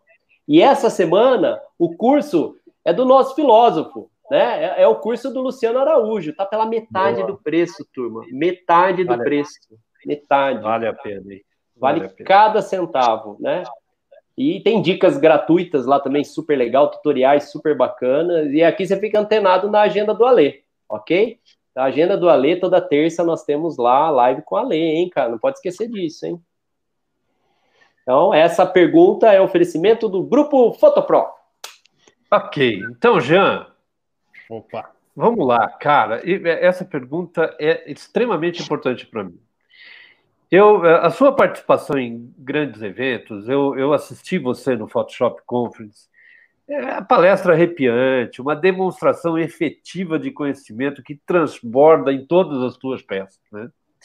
Agora, a coisa mais interessante é que você tem um grau de simpatia e respeito ao próximo que chega até fazer com que a gente duvide se você é realmente tão simples como você representa. Mas eu, eu, eu acho que aqui esse bate-papo já está comprovando isso. Né? E o que torna você um diferencial da grande parte dos diretores de arte de sucesso do nosso mercado. Tanto é que tem um texto muito bem elaborado por Washington Oliveto que afirma o seguinte: os publicitários brasileiros precisam ser menos modais e deslumbrados e mais consistentes e pertinentes. Então, eu pergunto para você, com toda a sua experiência no mercado e essa nova forma de fazer publicidade no mundo, você acha que haverá uma mudança de comportamento na criação, como no espírito do publicitário? Olha aí. Então, é, penso eu, tá?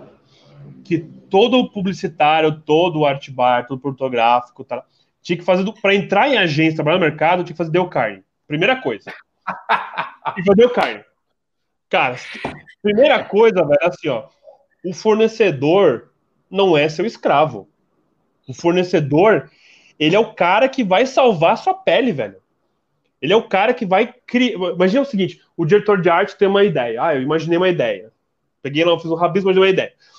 Se eu, se eu mostrar para vocês os, os, conceitos que eu recebi de diretor de arte fudido. Que o cara fazia uma bola e fazia um risco assim e me dava. E falava, ah, isso aqui é uma vuvuzela. Com um estádio dentro, com arquibancada, com trio elétrico, caralho. Cara, eu tinha que entrar na cabeça do cara. Eu tinha que ter um, um, um cuidado de entender o que ele tá querendo dizer. E ele tem que ter um cuidado do jeito que ele fala comigo. Porque daí a gente acaba o quê? A gente acaba numa sintonia se encaixando e eu consigo transpor aquilo que está no, no, imaginário dele pro, pro, pro visual, transformar aquilo em imagem. Se o cara não tem paciência para conversar com você, se ele tá, tá cheio de pressão na agência, ah, o cliente achou uma merda, não sei o que, o que. Se ele pega aquela energia ruim e vomita em cima de você, velho, o que que vai sair de bom nisso? Entendeu? Cara, cada vez mais o ser humano, cara, ele é a peça-chave do sucesso de qualquer coisa. O software, a ferramenta, a marca da câmera, foda-se. O ser humano que você está lidando é que, é que é a chave do sucesso de qualquer campanha. Então, se o diretor de arte, isso que eu tô vendo assim, cara, isso é, é, é nítido. Eu sou da época assim, diretor de arte era fudido e eu fazia peça para impresso. A fazia peça que ficava uma semana na banca de jornal ali na revista Quem, na revista Contigo, sei lá. Hoje em dia é tudo descartável. E hoje em dia, assim, imagina o seguinte: o cara faz uma peça que dura horas. Dura, é. dura uma rolada de feed de Instagram. Entendeu? E muitas vezes o cara, ele não dá valor para aquilo que ele está fazendo. E não dá valor para o fornecedor que está ali produzindo para ele. Sabe? Cara, a gente tem que, tem que dar uma, uma, uma mexida em tudo, assim. Tem que mudar, mudar todo esse conceito de como as coisas são feitas, sabe? E valorizando as pessoas. Porque é o cara que vai ter depois, quando você se fuder, que der alguma merda no trabalho, é pro cara que você vai ligar, tipo, sábado, 10 da noite, pedindo ajuda. Não é pro computador do cara e não é pro 3D Max do cara. É pra pessoa. Entendeu? E se tu não valorizar a pessoa, que parceiro você vai ter? ali na frente quando você precisar. E, cara, todo mundo precisa alguma, alguma hora de ajuda. Todo mundo. Sabe? É, cara. É, é, nós somos, nós somos é, carnedianos, né? Somos Não, Cauê, deixa eu mostrar isso aqui que ele deve conhecer, né, oh, cara? Peraí, peraí, né? peraí, cadê? Como é que é? Conheço pessoas de ação, que sempre serão de ação. Sabe por quê? Eu lhes direi por quê. Pessoas eu... de ação terminam aquilo que começam. É. é. Cadê, cadê, cadê, cadê, eu tô com a minha caneta aqui, eu tenho uma caneta também. Ah! Caneta. Aqui, ó, aqui, ó, aqui, ó, a caneta aqui, ó. ó. Olha aí, ó. Opa, até Vai, caiu, peraí. a minha aqui também, cadê? Cara, eu... Até caiu é, meu celular aqui. Você não, não é falou uma grande verdade. Puxa, cara. cadê minha caneta? Ah, tá na minha bolsa. Ah, e eu vou te falar o seguinte, ó. Eu, eu, eu, assim, eu tenho muito orgulho, eu devo muito ao Dale Carnegie, assim, porque eu fui artista que era sócio de uma empresa por nove anos e depois, nos últimos dois anos, eu virei empresário por conta do Deu Carne. Eu tinha uma visão totalmente diferente do que eu estava fazendo e da, da, minha participação e do que eu poderia fazer a partir dali. E é engraçado, teve dois momentos engraçados. O, o dia que eu ganhei a caneta, porque assim, eu sempre fui o cara assim, já trabalhava com exterior, já tinha uma, uma, Isso foi lá em Palmeiras Missões até. Então eu sempre tive um, uma facilidade de falar do meu trabalho mas sempre tive uma dificuldade de me expor como pessoa. Aí tem um exercício, tem um momento lá do Dale Carnegie, não dá pra te falar, né? Mas que você tem que imitar uns personagens meio estranhos e tal, sabe? E, cara, aquele dia foi assim: hoje eu vou ganhar essa porra dessa caneta. É hoje. Aí, cara, eu me desprendi de tudo, assim, cara, e fui passar vergonha mesmo, entendeu? E foi um choque pra galera, porque ninguém esperava que eu fosse tipo, interpretar aquela parte. Aí foi unânime, eu levei a porra da caneta, entendeu? E foi muito engraçado, assim, como, como, a gente, como a gente se limita, né? Como a gente tem preconceitos com a gente mesmo, e a gente é, é deixa de crescer em várias, várias, várias, é, várias partes da nossa vida, assim, porque a gente tem medo, né? Tem medo. E o Dale Carnegie é uma quebra de barreiras, né? Você quebra cada sessão, cada, cada, cada momento, você quebra uma barreira diferente, né? E eu e valoriza, acho que o mais aprende a, desculpa, você aprende a valorizar as pessoas. Isso é o mais importante. Então, eu descobri é, ali o valor. Eu, falar. É, eu acho que o que ele mais ensina é a valorização que você tem que, por obrigação, ter com as hum. pessoas. Né? Verdadeiramente, então, né? Ver, é, você vai conversar com o cara, você se interessar verdadeiramente pelo que o cara tá falando. Isso é foda. Isso é muito é, foda. Eu, eu acho que você falou tudo, cara. Eu acho que o publicitário deveria ser obrigado a fazer. Ok, só, legal, legal. Pera então vamos fazer assim. Só, só, só para o Jean se despedir do, do Gui, porque lá na Hungria Opa. ele deve estar tá morrendo de sono. Ele falou um abração para você, Jean. Ô, Guilherme, saudades, meu amigo. Estamos devendo. Tá, tá me devendo aquele chopp ainda. Não tem tempo a Hungria ainda, mas quando vier para o Brasil, a gente toma esse chopp. Agora sim, pai. Ok. Então, Cauê, agora nós estamos na hora do café quente. Eita, caralho. Essa é, não, cara. Só, a, a, a, a, coisa é a seguinte: é apenas com uma palavra. Não, não adianta ah. se explicar. Não, é ah. uma palavra só. E é facinho. Você é um gaúcho que canta com sotaque carioquês? Não, porque eu não sou gaúcho, porra. Eu sou catarinense. Ah, ah! Mas quanto tempo? Mas quanto tempo demorou? Você dançou, hein? Pai, é, dancei, né? Ah, me pegou, hein, cara? Me pegou, verdade. Ei, quase... Mas também, mas também, né, cara? Também fala meio cantado, né, cara? Ah, é uma mistura de sotaque, né? Já perdi tudo. É, mas é bonito isso, né, cara? Legal. Shakespeare ou George Lucas? Ah, George Lucas. Ah, mas, mas, mas com o Romeu e Julieta é meio complicado gostar do George Lucas mais do que ele, mas legal, bacana. E o que te faz mais gaúcho, já que você não é gaúcho, mas que morou lá um tempão, churrasco ou chimarrão? Ah, churrasco. Churrasco. Eu ia, eu ia falar com você, porque a gente conversou antes, né? Você uhum. podia ter respondido nata, né? Nata, é. é. Legal. E uma coleção Graf von Faber-Castell ou uma Wacom Citic Pro 32? Faber-Castell. Ah, então sabe o que está falando. legal, legal. E fazer animação dá dinheiro, cara? Dá. Dá, dá muito. Que legal. Então, eu, eu não ganhei muito, mas dá. Eu sei que dá. Mas a moçada, então, que está começando, tá aí uma dica super legal. É, Bacana, é. cara. Então, nós vamos fazer o seguinte, Cauê. Vamos, vamos adoçar um pouco mais esse café aqui agora e vamos para o nosso sorteio. Então, chegou a hora do Opa. nosso sorteio, né, cara? E a gente vai fazer o seguinte: os ganhadores da semana passada, né? A gente ainda não tem a foto, tá? Porque tanto o Eduardo Ferreira Silva como o Wagner Riso é, não deu tempo da gente é, fazer o trâmite deles estarem recebendo o material e estarem mandando para a gente, né? Mas, Mas, o Paulinho com... mandou, pai. Ó, o Paulinho mandou lá o, é, o, o olha presente o Paulinho, da Ana Lu, hein? O Paulinho com o presente da Ana Lu e o Paulinho me mandou a fotografia do livro que ele recebeu do Guilherme é, é, Lechar. É, Direto, e, cara, né? que foi, da, foi um, um, prêmio, né, um brinde do, do, do, do, do nosso, da nossa fotografia melhor.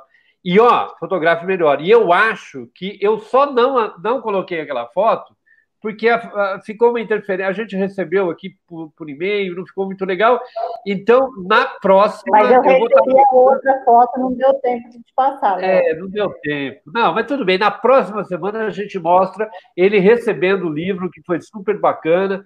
Eu gosto muito desse menino e eu tenho certeza que ele está muito contente com o prêmio que ele ganhou. E agora, né, vamos ver o que, que a gente vai sortear hoje, agora. Então, uma assinatura de um ano da revista Fotografe Melhor online, cara, que é aquela revista que é necessária para todo mundo que faz fotografia, não, para todo mundo que faz imagem, que está envolvido com imagem.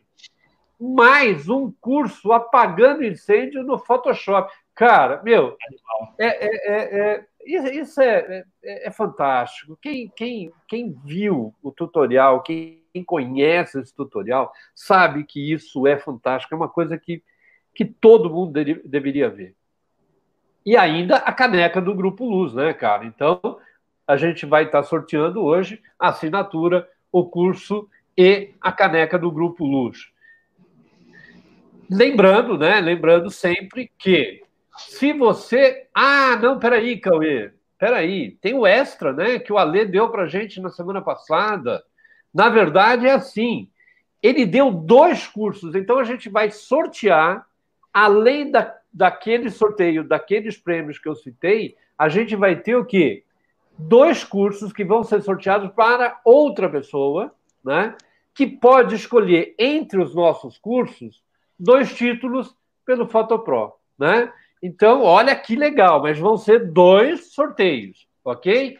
Então, não posso esquecer agora, realmente, é que é uma assinatura, mais o curso apagando o incêndio com Photoshop, a caneca do Grupo Luz, e se você estiver assistindo, cara, como o Paulinho estava assistindo, cara, o que, que vai acontecer? Você vai ganhar uma cerveja do Grupo Luz. Cara, vamos sortear então, Cauê? Vamos sortear? Então, turma, é... vocês que já participam, né, há algum tempo das lives, vocês sabem, toda semana vocês têm que acessar esse link que está passando aí embaixo, né, grupoluz.com.br barra sorteio. Você preenche, deixa lá seus dados e toda semana a gente colhe esses dados, né? E assim, todos os prêmios eles são é, feitos ao vivo. E como que a gente faz? Ó, vou mostrar para vocês aqui agora. A gente usa o sorteador, né? Aí o que, que a gente faz? A gente colhe esses e-mails já cadastrados lá e aqui no sorteador eu colo todos os nomes, né? Então eu colo aqui, opa, não, esse do Jean não, oh, Jean, ah, vou pegar aqui no, na planilha em Excel. Ai, meu Deus, ó. Eu seleciono todos os nomes aqui. Uma galera, pai. Nossa senhora, é muito nome aqui tô selecionando. Peraí. Ó, Caramba. É toda essa galera aqui. Planilha do Excel tem que ir até o fim, senão não vale. Aí, pronto. Copio, Ctrl C. Aí, o que, que eu faço? Venho aqui, ó lá. E aí, eu colo. Uf. Então, todos aqui que se cadastraram durante essa semana que se passou. O Gian vai falar é, é, valendo aí, sei lá, o, aperta. Eu vou apertar é. e aí vai sair um ganhador. Só que Quando o Jean falar, esse ganhador vai ganhar o primeiro grupo de prêmios, né? Porque a gente tá cheio de prêmios aqui. Né? Então é muito prêmio. Ok? Então, Jean, fique à vontade aí para falar. Uh... Aperta aí! Ah! Ixi, eu apertei de. Ah! ah! Vai, vai que dá. Vai, vai! Vai! Vamos lá! Cadê o sorteador? Cadê? Ei, que isso? Que isso? Não sorteou? Não, tá, tá, tá ventoinho aqui. Cada, cada live é uma coisa, né? É, é, é. Olha lá! Top da mídia. Top Quem da ganhou, mídia. Escreveu top da mídia, né? Depois eu entro lá, pego o e-mail dele e digo quem é o ganhador. Mas quem escreveu no nome top da mídia é o ganhador desse primeiro grupo é, de prêmios, né, pai?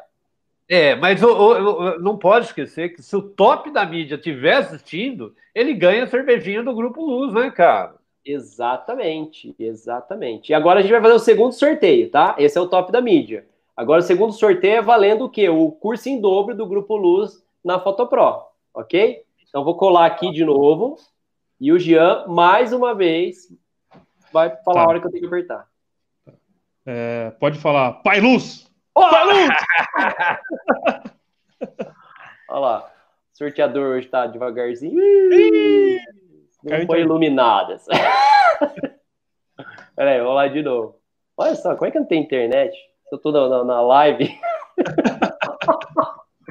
ai, meu Deus do céu. Ai, ai. O que está acontecendo? É que é muita é. gente aí concorrendo. É, não, cada hora tem um boicote, cara, é normal.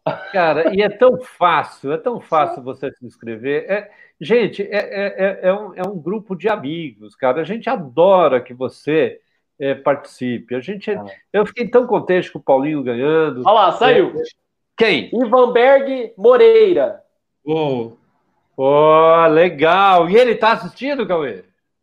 Vamos ver. Vamos ver aqui na live se vai pipocar. O Ivan ou, ou o top da mídia, né? Os dois que foram os ganhadores. Muito bem, parabéns para vocês. Parabéns, legal.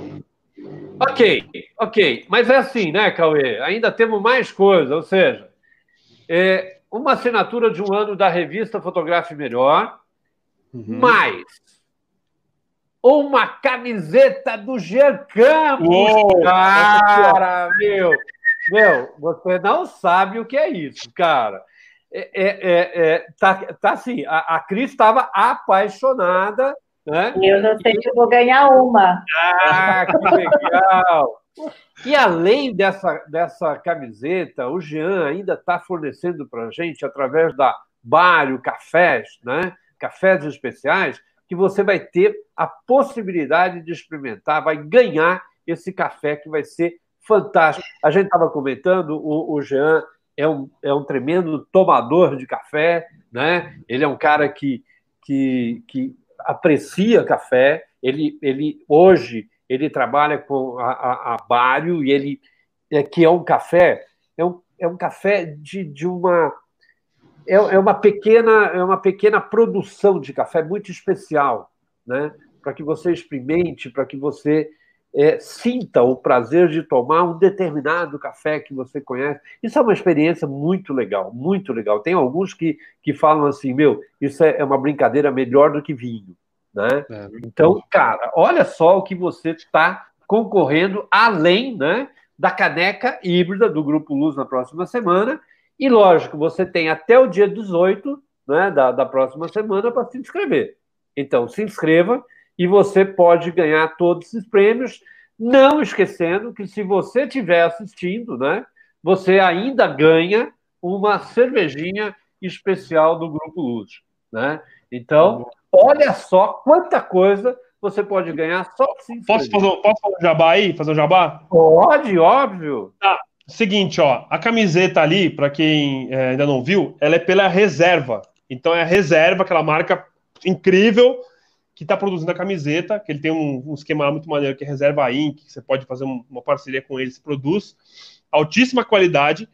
O preço dela é 107 reais mais o frete. Aí, eu, o que, que eu combinei com, com, com, a família Luz aqui? Eu vou baixar o valor da camiseta para R$ reais para vocês até a próxima quinta-feira. Então, daí vocês têm o linkzinho aí, ó, reserva aí que barra Cyber Brothers, que é a minha parceria lá de produção de camiseta. Você entra por esse link, ela vai estar R$ reais até a próxima live, tá? Só para vocês. Entra lá, compra lá e me ajuda na causa aí para poder poder viajar para Disney. É, ó. ó, super legal. E olha, olha só, turma. Eu deixei aqui, ó, na, na, tá na tela, tá? Tá na tela o link, né? E além do link, eu tô no site. É lindo. E o Jean, ele criou outra ilustração que eu achei maravilhosa também, tá? Então, ah, assim, boa, tem já, já. Então, então, com as duas aqui. E aí você tem várias cores aqui. Nossa, adorei a preta, a cinza, a branca. Todas elas são lindas. Então, assim, é, está no, no, no comentário, é, no descritivo da live no YouTube, tem o link. Tem o link na, like, na live que vocês estão vendo aí. É, façam, aproveitem essa oportunidade. Muito obrigado, viu, Jean, pelo desconto para todos que estão assistindo, viu? E se vocês puderem ajudar a causa, eu acho que é muito importante, né? O Jean quer é. conhecer a Disney. Vamos para ah, Disney. E, e, e, eu vou te falar, se ajude, né, cara? Porque nunca foi tão fácil ganhar tanto prêmio assim. E outro, ó, eu só preciso fazer um outro jabazinho aqui para o Jean também, que é do Bário. Eu achei incrível o site do Bário Cafés, né? Tá aqui no, na tela também. Inclusive tem um clube aqui, né? Da, é uma, uma mensalidade, né? Eu achei super tem, legal tem. também. Cara, os cafés são, são incríveis, meu. Eu, eu tomo no Rio, é só deles que eu tomo. Não como nenhum outro café. Eu pego, mando mensagem para eles no Instagram, falar, ó, é, me, me manda esse e esse, o cara vai lá e manda com sempre uma mensagenzinha no pacote. Os caras são muito. É altíssima qualidade, muito bom. Ô, ô, turma, e assim, se o Jean falou que é de qualidade, é de qualidade. Eu conheci o Jean, eu tava no hotel com ele. Eu, eu falei assim: ah, vou pegar um café. Ele falou, eu também. Aí ele voltou com uma água quente, ele tirou das coisas dele um drip coffee, né? E aí eu falei, o que, que é isso? Ele falou, não, eu só tomo café bom. E fez o cafezinho dele lá. Então, se o Jean falou que é bom, é bom, ok? Ah, que legal. Então, vamos lá, Cauê, volta para mim. Tá aí, já tá aí com você. Ó, você não pode perder o próximo bate-papo, dia 18, quinta-feira que vem, às 20h30, a entrevista com Paulinho Vilela. Cara, um banco de imagens, uma nova forma de guardar dinheiro. Gente, não é brincadeira. Esse cara, esse cara, ele ele ele está mostrando uma forma nova de se ganhar dinheiro com imagens. Cara, vamos dia, dia 18, às 20h30, vamos bater mais papo. E agora, né, Cauê? Vamos botar mais pó nesse café, cara. Vamos para dica? Vamos, vamos. Pera, ó, turma, é assim, ó. É, eu tava esperando esse momento. Eu tava esperando esse momento. né? Assim, desde quando o Jean falou, eu topo, eu falei, não, não, não, o Jean vai vir. Ai, meu Deus. Gente, bloquinho de, de anotação aí do lado. Sabe, sabe a live do Alê? Que, aquela live que a dica é assim? Você vai conhecer agora esse cara, ok? Então, Prestem atenção nisso. Né? Ô, Jean, você quer que eu já posto aqui primeiro sobre o, o aquele GIF lá ou você quer depois? Cara, acho que pode deixar rolando em loop aí, que eu vou falando, e depois eu abro o Photoshop aqui e mostro a finalização do trabalho. Tá bom. Porque, assim, então, esse, esse, é aquele, esse é aquele job desafiador que a gente começa sem saber se vai conseguir entregar, e no final abre uma champanhe, né? Literalmente. Porque a gente foi convidado pelo pelo diretor de arte, o Ricardo Posse, na época, na FNASCA, para fazer uma campanha para Trident, para uma ação deles lá no Lula Palusa. E daí a ideia era fazer os personagens que fossem, tipo, as pessoas que fossem pro Lula Palusa com experiência de Fresh, do, que era do lance do Trident, e elas fossem congeladas. Só que, o que, que é o que, que, é, que é foda nisso? A gente não tinha tempo hábil de fazer de uma maneira tradicional esse projeto. Porque só tinha do start sete dias corridos para fazer o job. E eram três pessoas com nível de detalhamento altíssimo. A gente teve que, cara, rever conceitos de como a gente ia produzir isso. Se fosse fazer foto, cara, a gente teria que pegar assim, ó, fazer todo o lance do casting, de, de estúdio e tal, e clicar. E como é que a gente faria as pessoas congeladas, meu? Uma coisa é você pintar a pessoa de branco, pintar a pessoa de azul, não dá o mesmo efeito. Então, a gente fala, tem que fazer isso aí em 3D. Só que a gente não tinha tempo hábil de modelar as pessoas em 3D.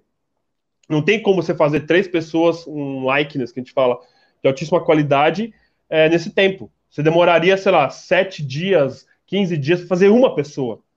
Então a gente teve que usar de tecnologia, que é o grande lance que eu, que eu sempre estou atrás, correndo atrás, de ver assim, que tecnologias a gente tem no mercado, indiferente o mercado, se é o mercado de agronomia, de cinema, de game, que a gente pode trazer para nossa realidade de publicidade, que possa o quê? Facilitar o nosso trabalho e fazer ele de uma maneira, muitas vezes, mais, mais barata e mais rápida. E foi aí que a gente começou a implementar bastante coisa da parte de escaneamento 3D, que foi uma solução que, que, que tornou esse job possível. Se não fosse possível de pegar escanear as pessoas e levar para o 3D, não tinha como a gente entregar. Então, o que a gente fez? Até esse que fiz ele mostra. Ah, o primeiro dia a gente foi lá e pegou o briefing, fez o planejamento do trabalho. O segundo dia a gente fez o casting, achou as roupas. O terceiro dia a gente escaneou as pessoas de verdade. Então, a gente pegou os modelos, botou eles nas poses, que era para ser do, do, do, layout, e digitalizou elas para o computador. É Posso como mostrar aquele... o vídeo? Pode, pode. É Ó, igual aquele filme, aquele filme flash desse, cada flashzinho que você viu ali, é um modelo 3D que o scanner gera. Então eu, ele gera, sei lá, 15 modelos 3D por segundo. Ele gera gigas de dados, sabe? E depois te pega esse modelo sujo do, do scanner, manda para o ZBrush, limpa ele, dá uma trabalhada, arrumada algumas coisas, detalha, e manda para o 3D Max, aí no ZBrush, ele modelo pronto já. Manda para o 3D Max, faz o set de iluminação, faz o set de materiais, renderiza e manda para o Photoshop. E é aqui que o negócio entra, porque você vai falar assim, não, o 3D, o 3D tá tudo pronto. Não é essa mentalidade que a galera tem, o cliente tem? Aperta o botão, tá pronto. Certo, Cauê? Quer mostrar minha tela aqui agora? Já. Tá. Aí você olha aqui, ó, essa aqui é a peça pronta, né? A menina feita de gelo, que é aquela menina que você viu no vídeo lá. Então você tem assim, ó, essa bota dela, a roupa, as dobras, elas vêm da pessoa real, do modelo de verdade. É como se você fizesse uma fotografia, digamos, uma maneira bem esdrúxula, né? Desculpa, tá, Léo? Mas é como, se, é, como se, é, é como se fosse uma fotografia 3D. Então, assim, você pega a pessoa, todas as nuances de dobras e de, de posicionamento, e congela a pessoa, só que ela é tridimensional. Eu posso girar, posso posicionar a câmera e, e manipular ela para minha realidade. No caso eu fazer o material de gelo. Só que o que acontece? Você está vendo o negócio aqui, tá maravilhoso, né? Ai, que realismo e tudo mais, essa luz, essas cores. Cara, o tempo que a gente tinha não dá para fazer desse jeito. Quer ver, ó? Ver, aqui, ó. Isso aqui é o 3D. O 3D que me gerou foi isso aqui. Que basicamente o que, que é?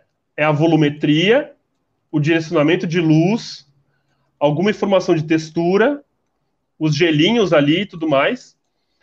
E daí, com o que o 3D gerou dessa imagem que é a Beauty, e com os render pass, que a gente fala, né? Que ele consegue separar na hora do render é, reflexo, refração, consegue é, tirar o normal map, que depois você consegue gerar uma, uma luz diferente e tal. Que daí te vê no Photoshop, cara, e daí a gente arregaça.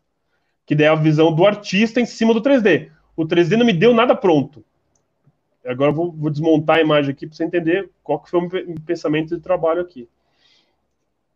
Então, assim, eu tenho o 3D aqui, certo? É.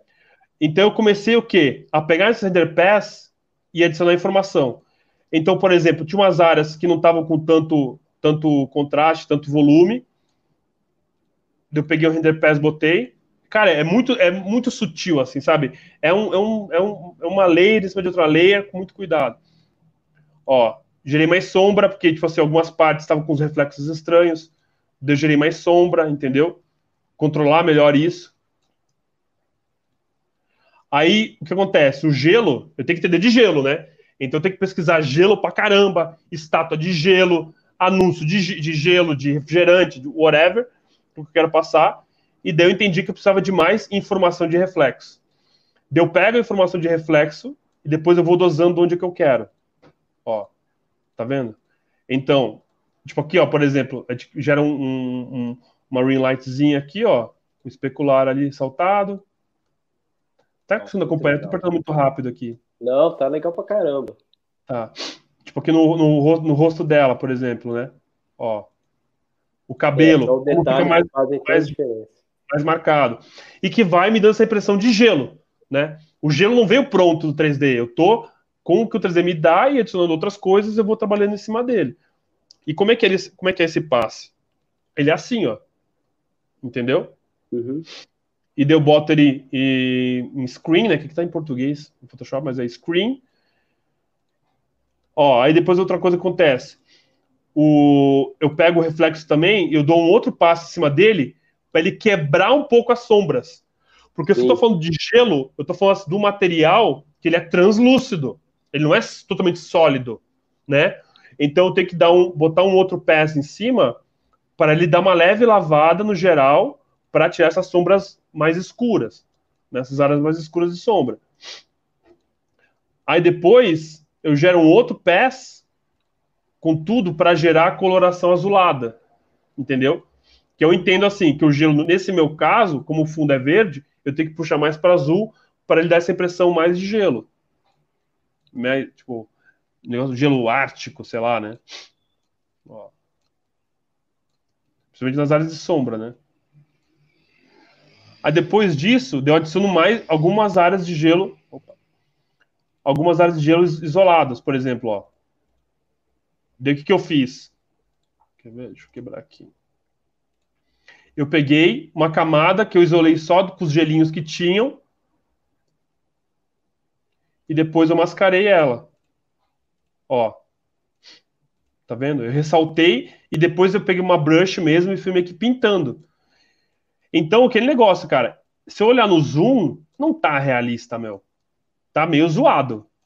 Só que como a peça vai ser vista inteira, não faz, não faz sentido ficar perdendo tempo com, a, com um pedacinho do gelinho na aba do boné. Eu tenho que olhar para o macro. E no macro, essa adição de gelo, essa adição de neve, deixa muito mais interessante a imagem. E, e dane-se o realismo, entendeu? O que eu quero passar é que realmente o negócio está uma pessoa congelada. Aí o que, que eu faço? O que é legal do gelo? Como o gelo ele tem uma translucência, a, a, a luz ela transpassa o material, o que está faltando aqui para mim? Está faltando uma informação do que está por trás ou ao redor do modelo. Então, eu manualmente, o que eu faço? Eu vou lá, eu, tenho, eu fiz uma versão dela verde e mascaro algumas áreas para dar essa impressão de translucência. Tá vendo aqui, ó?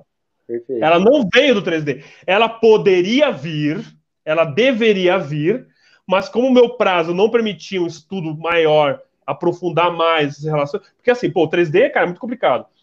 É, é o cara que está fazendo o material, que está mexendo na luz, sou eu que estou dando pitaco pro cara, dizendo o que ele quer.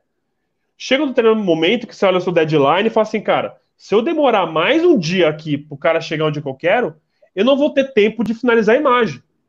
E uma imagem dentro do 3D Max, sem tirar as 10 horas de render que eu preciso para gerar a imagem para dele levar para Photoshop, cara, eu não tenho job, eu não tenho entrega.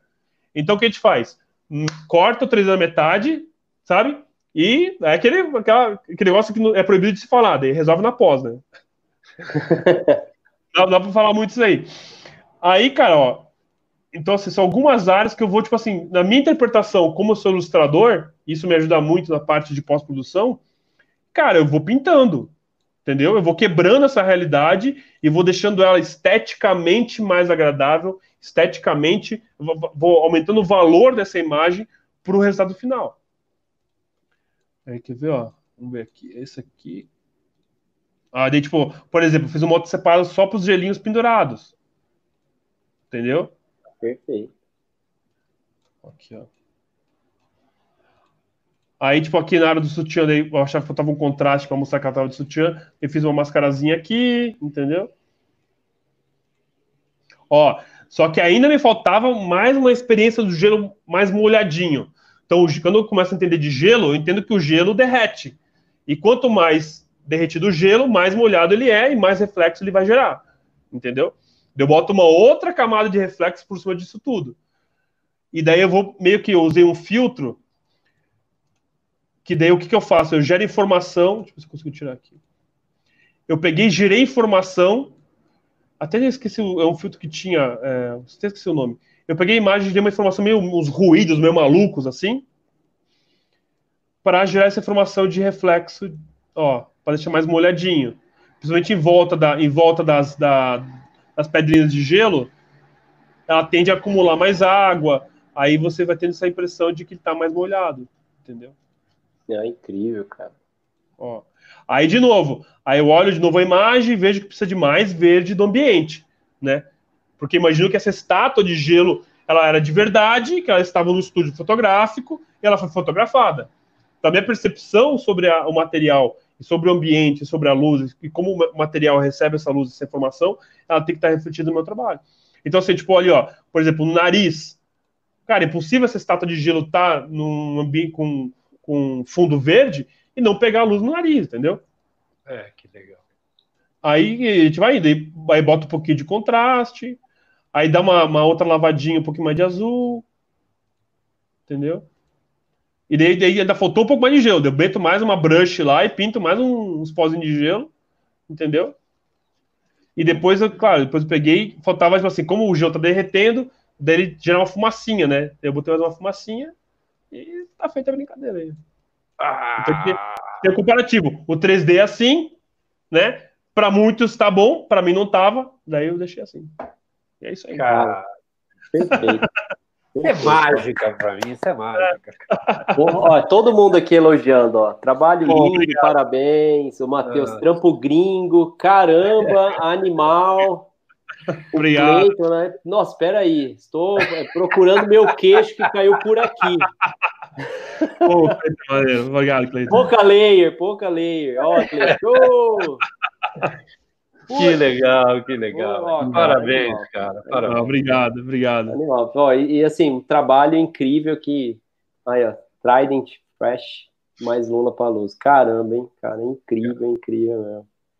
Jean, olha, sem palavras para agradecer. É isso, eu que agradeço a oportunidade. Cara, estamos chegando ao final e, e eu queria oh. te agradecer demais, falar que eh, eu gosto muito de você. Você é um cara que, assim, é um excelente profissional, é, é óbvio, você provou isso, mas acima de tudo é uma pessoa muito humana, uma pessoa é, é muito simpática. É, é, então, muito obrigado, muito obrigado de ter vindo aqui com a gente, de ter conversado aqui com a gente. Foi um prazer muito grande. Foi uma honra para mim. Eu, assim, eu tenho um carinho muito grande por vocês, assim. A gente acabou convivendo pouco ainda, né, de mundo digital e tal, mas eu considero vocês meus amigos mesmo, tenho um apreço e uma admiração, ainda mais por cima que vocês são família e conseguem se entender e criar coisas tão incríveis como vocês fazem, com uma sinergia tão, tão fantástica assim, eu admiro muito. Queira eu um dia conseguir com meus filhos ter essa sinergia de trabalho que vocês têm. Muito obrigado por tudo. Ei, Parabéns. Ó, que sintonia, hein? Né? Cris, você vai falar alguma coisa? Quer complementar? Quer... Oh, o, o, um pouquinho. o Emerson, o Emerson Pereira. Obrigado, Cris. O Emerson Pereira é o cara do 3D aqui dessa peça. Oh, cara, parabéns, parabéns. É, é outro rock creator lá do, do, do Rock in Rio. É o cara que tá comigo, puta, a gente tá junto há 11 anos já. Ele é, o, ele é o monstro 3D. O dia que você fala de 3D mesmo, você tem que chamar ele. Porque ele é o cara que faz todo o negócio mistério do 3D, cara. É, se, se, se, ele mostrar mais do que você mostrou, cara, eu não tenho cabeça para entender. Cara. é, mas tá vermelho, tá para explodir ali, ó. ó, ó Tamires, show demais. Sodré, sem comentários, sem comentários. O César, fantástico, fantástico. O, Mar, o Marcelino, ó, show demais. Ana Lu agradece a live, adorou, né? Olha lá, ó. O, o Marcelinho, a minha esposa tá aqui também, ó, show demais. Ah. Ó, ah. você com, conseguiu. A minha esposa apareceu aqui, cara. Isso é raro, hein? Olá, Gabriel. ó, Parabéns, Jean, ó, profissionalismo e humanismo juntos, é, isso é muito verdade, cara. Ó, ó, o Emerson aqui, obrigado, Jean, tenho muito orgulho de estar com você, cara. Ó, um beijo. Um beijo. É... Ó, Cleiton, show demais. Ó, o Matheus Loreto batendo palma pro Emerson também, parabéns. Ó, o Vinícius aqui também, ótima live. Ó, a gente não tem palavras, viu, para agradecer esse seu espaço, essa sua oportunidade de estar aqui com a gente, né? é, é muito gratificante. E assim, antes de, de, agradecer dessa forma, assim, eu, eu, eu te conheci no Conference e aquilo que você falou, na, não só na sua live, mas presencial, assim, é uma energia tão grande aquele evento. E você, cara, você tem uma energia tão grande, tão grande, né? Em, poucos, em pouco tempo, né? Três dias, cara, a gente se tornou amigo, uhum. né? E assim. Mas, mas o Cauê, é bem lembrado isso, porque é, a gente tem batido, e é, é uma coisa é, é, é, que todo mundo que participa do Conference fala, né? Eu, cara, o Conference tem uma coisa mágica que, que todo mundo fica amigo. É, é, impressionante. O cara que está do teu lado sentado vira teu amigo. O cara que está lá no palco vira teu amigo. É, é, é. é, isso é uma coisa que eu acho que é do Alê, né? Eu acho que é, eu ia falar a mesma coisa. O Kizzy, ele tem esse poder assim de cantar e de envolver as pessoas, seja no palco, seja na plateia, seja fora no, no coffee break, e ou por vídeo ou ao vivo, ele tem um poder assim de incrível. Eu fiquei assim é, o Photoshop Conference, já, já dei depoimento para ele, já é. falei. Já gravei vídeo no Instagram também, agradecendo. Cara, minha vida mudou depois do Photoshop Conference, sabe? Então, assim, é, eu me tornei mais humano até depois do evento. Assim, é incrível, incrível. Não, que legal. Parabéns, e conte com okay. a gente sempre, viu? É, essa família Luz, você faz parte, tá? Então você faz ah, parte da nossa obrigado. família. Tem o pai Luz, tem a mãe Luz, tem o filho Luz e tem o Rock Creator Luz também aqui. Oh. Ei, meu amigo, viu? Obrigado, pessoal, de coração mesmo. Sucesso para você. Fica com Deus. Né? Também. E, muito e vamos obrigado. chope aí quando liberar essa quarentena. Fechado. Então, vou me despedir da live e a gente conversa Beleza. mais um pouquinho aqui depois. Beleza, Tchau, valeu. turma. Valeu, muito obrigado. Valeu, obrigado. Tchau. Compre a camiseta lá no link. Valeu!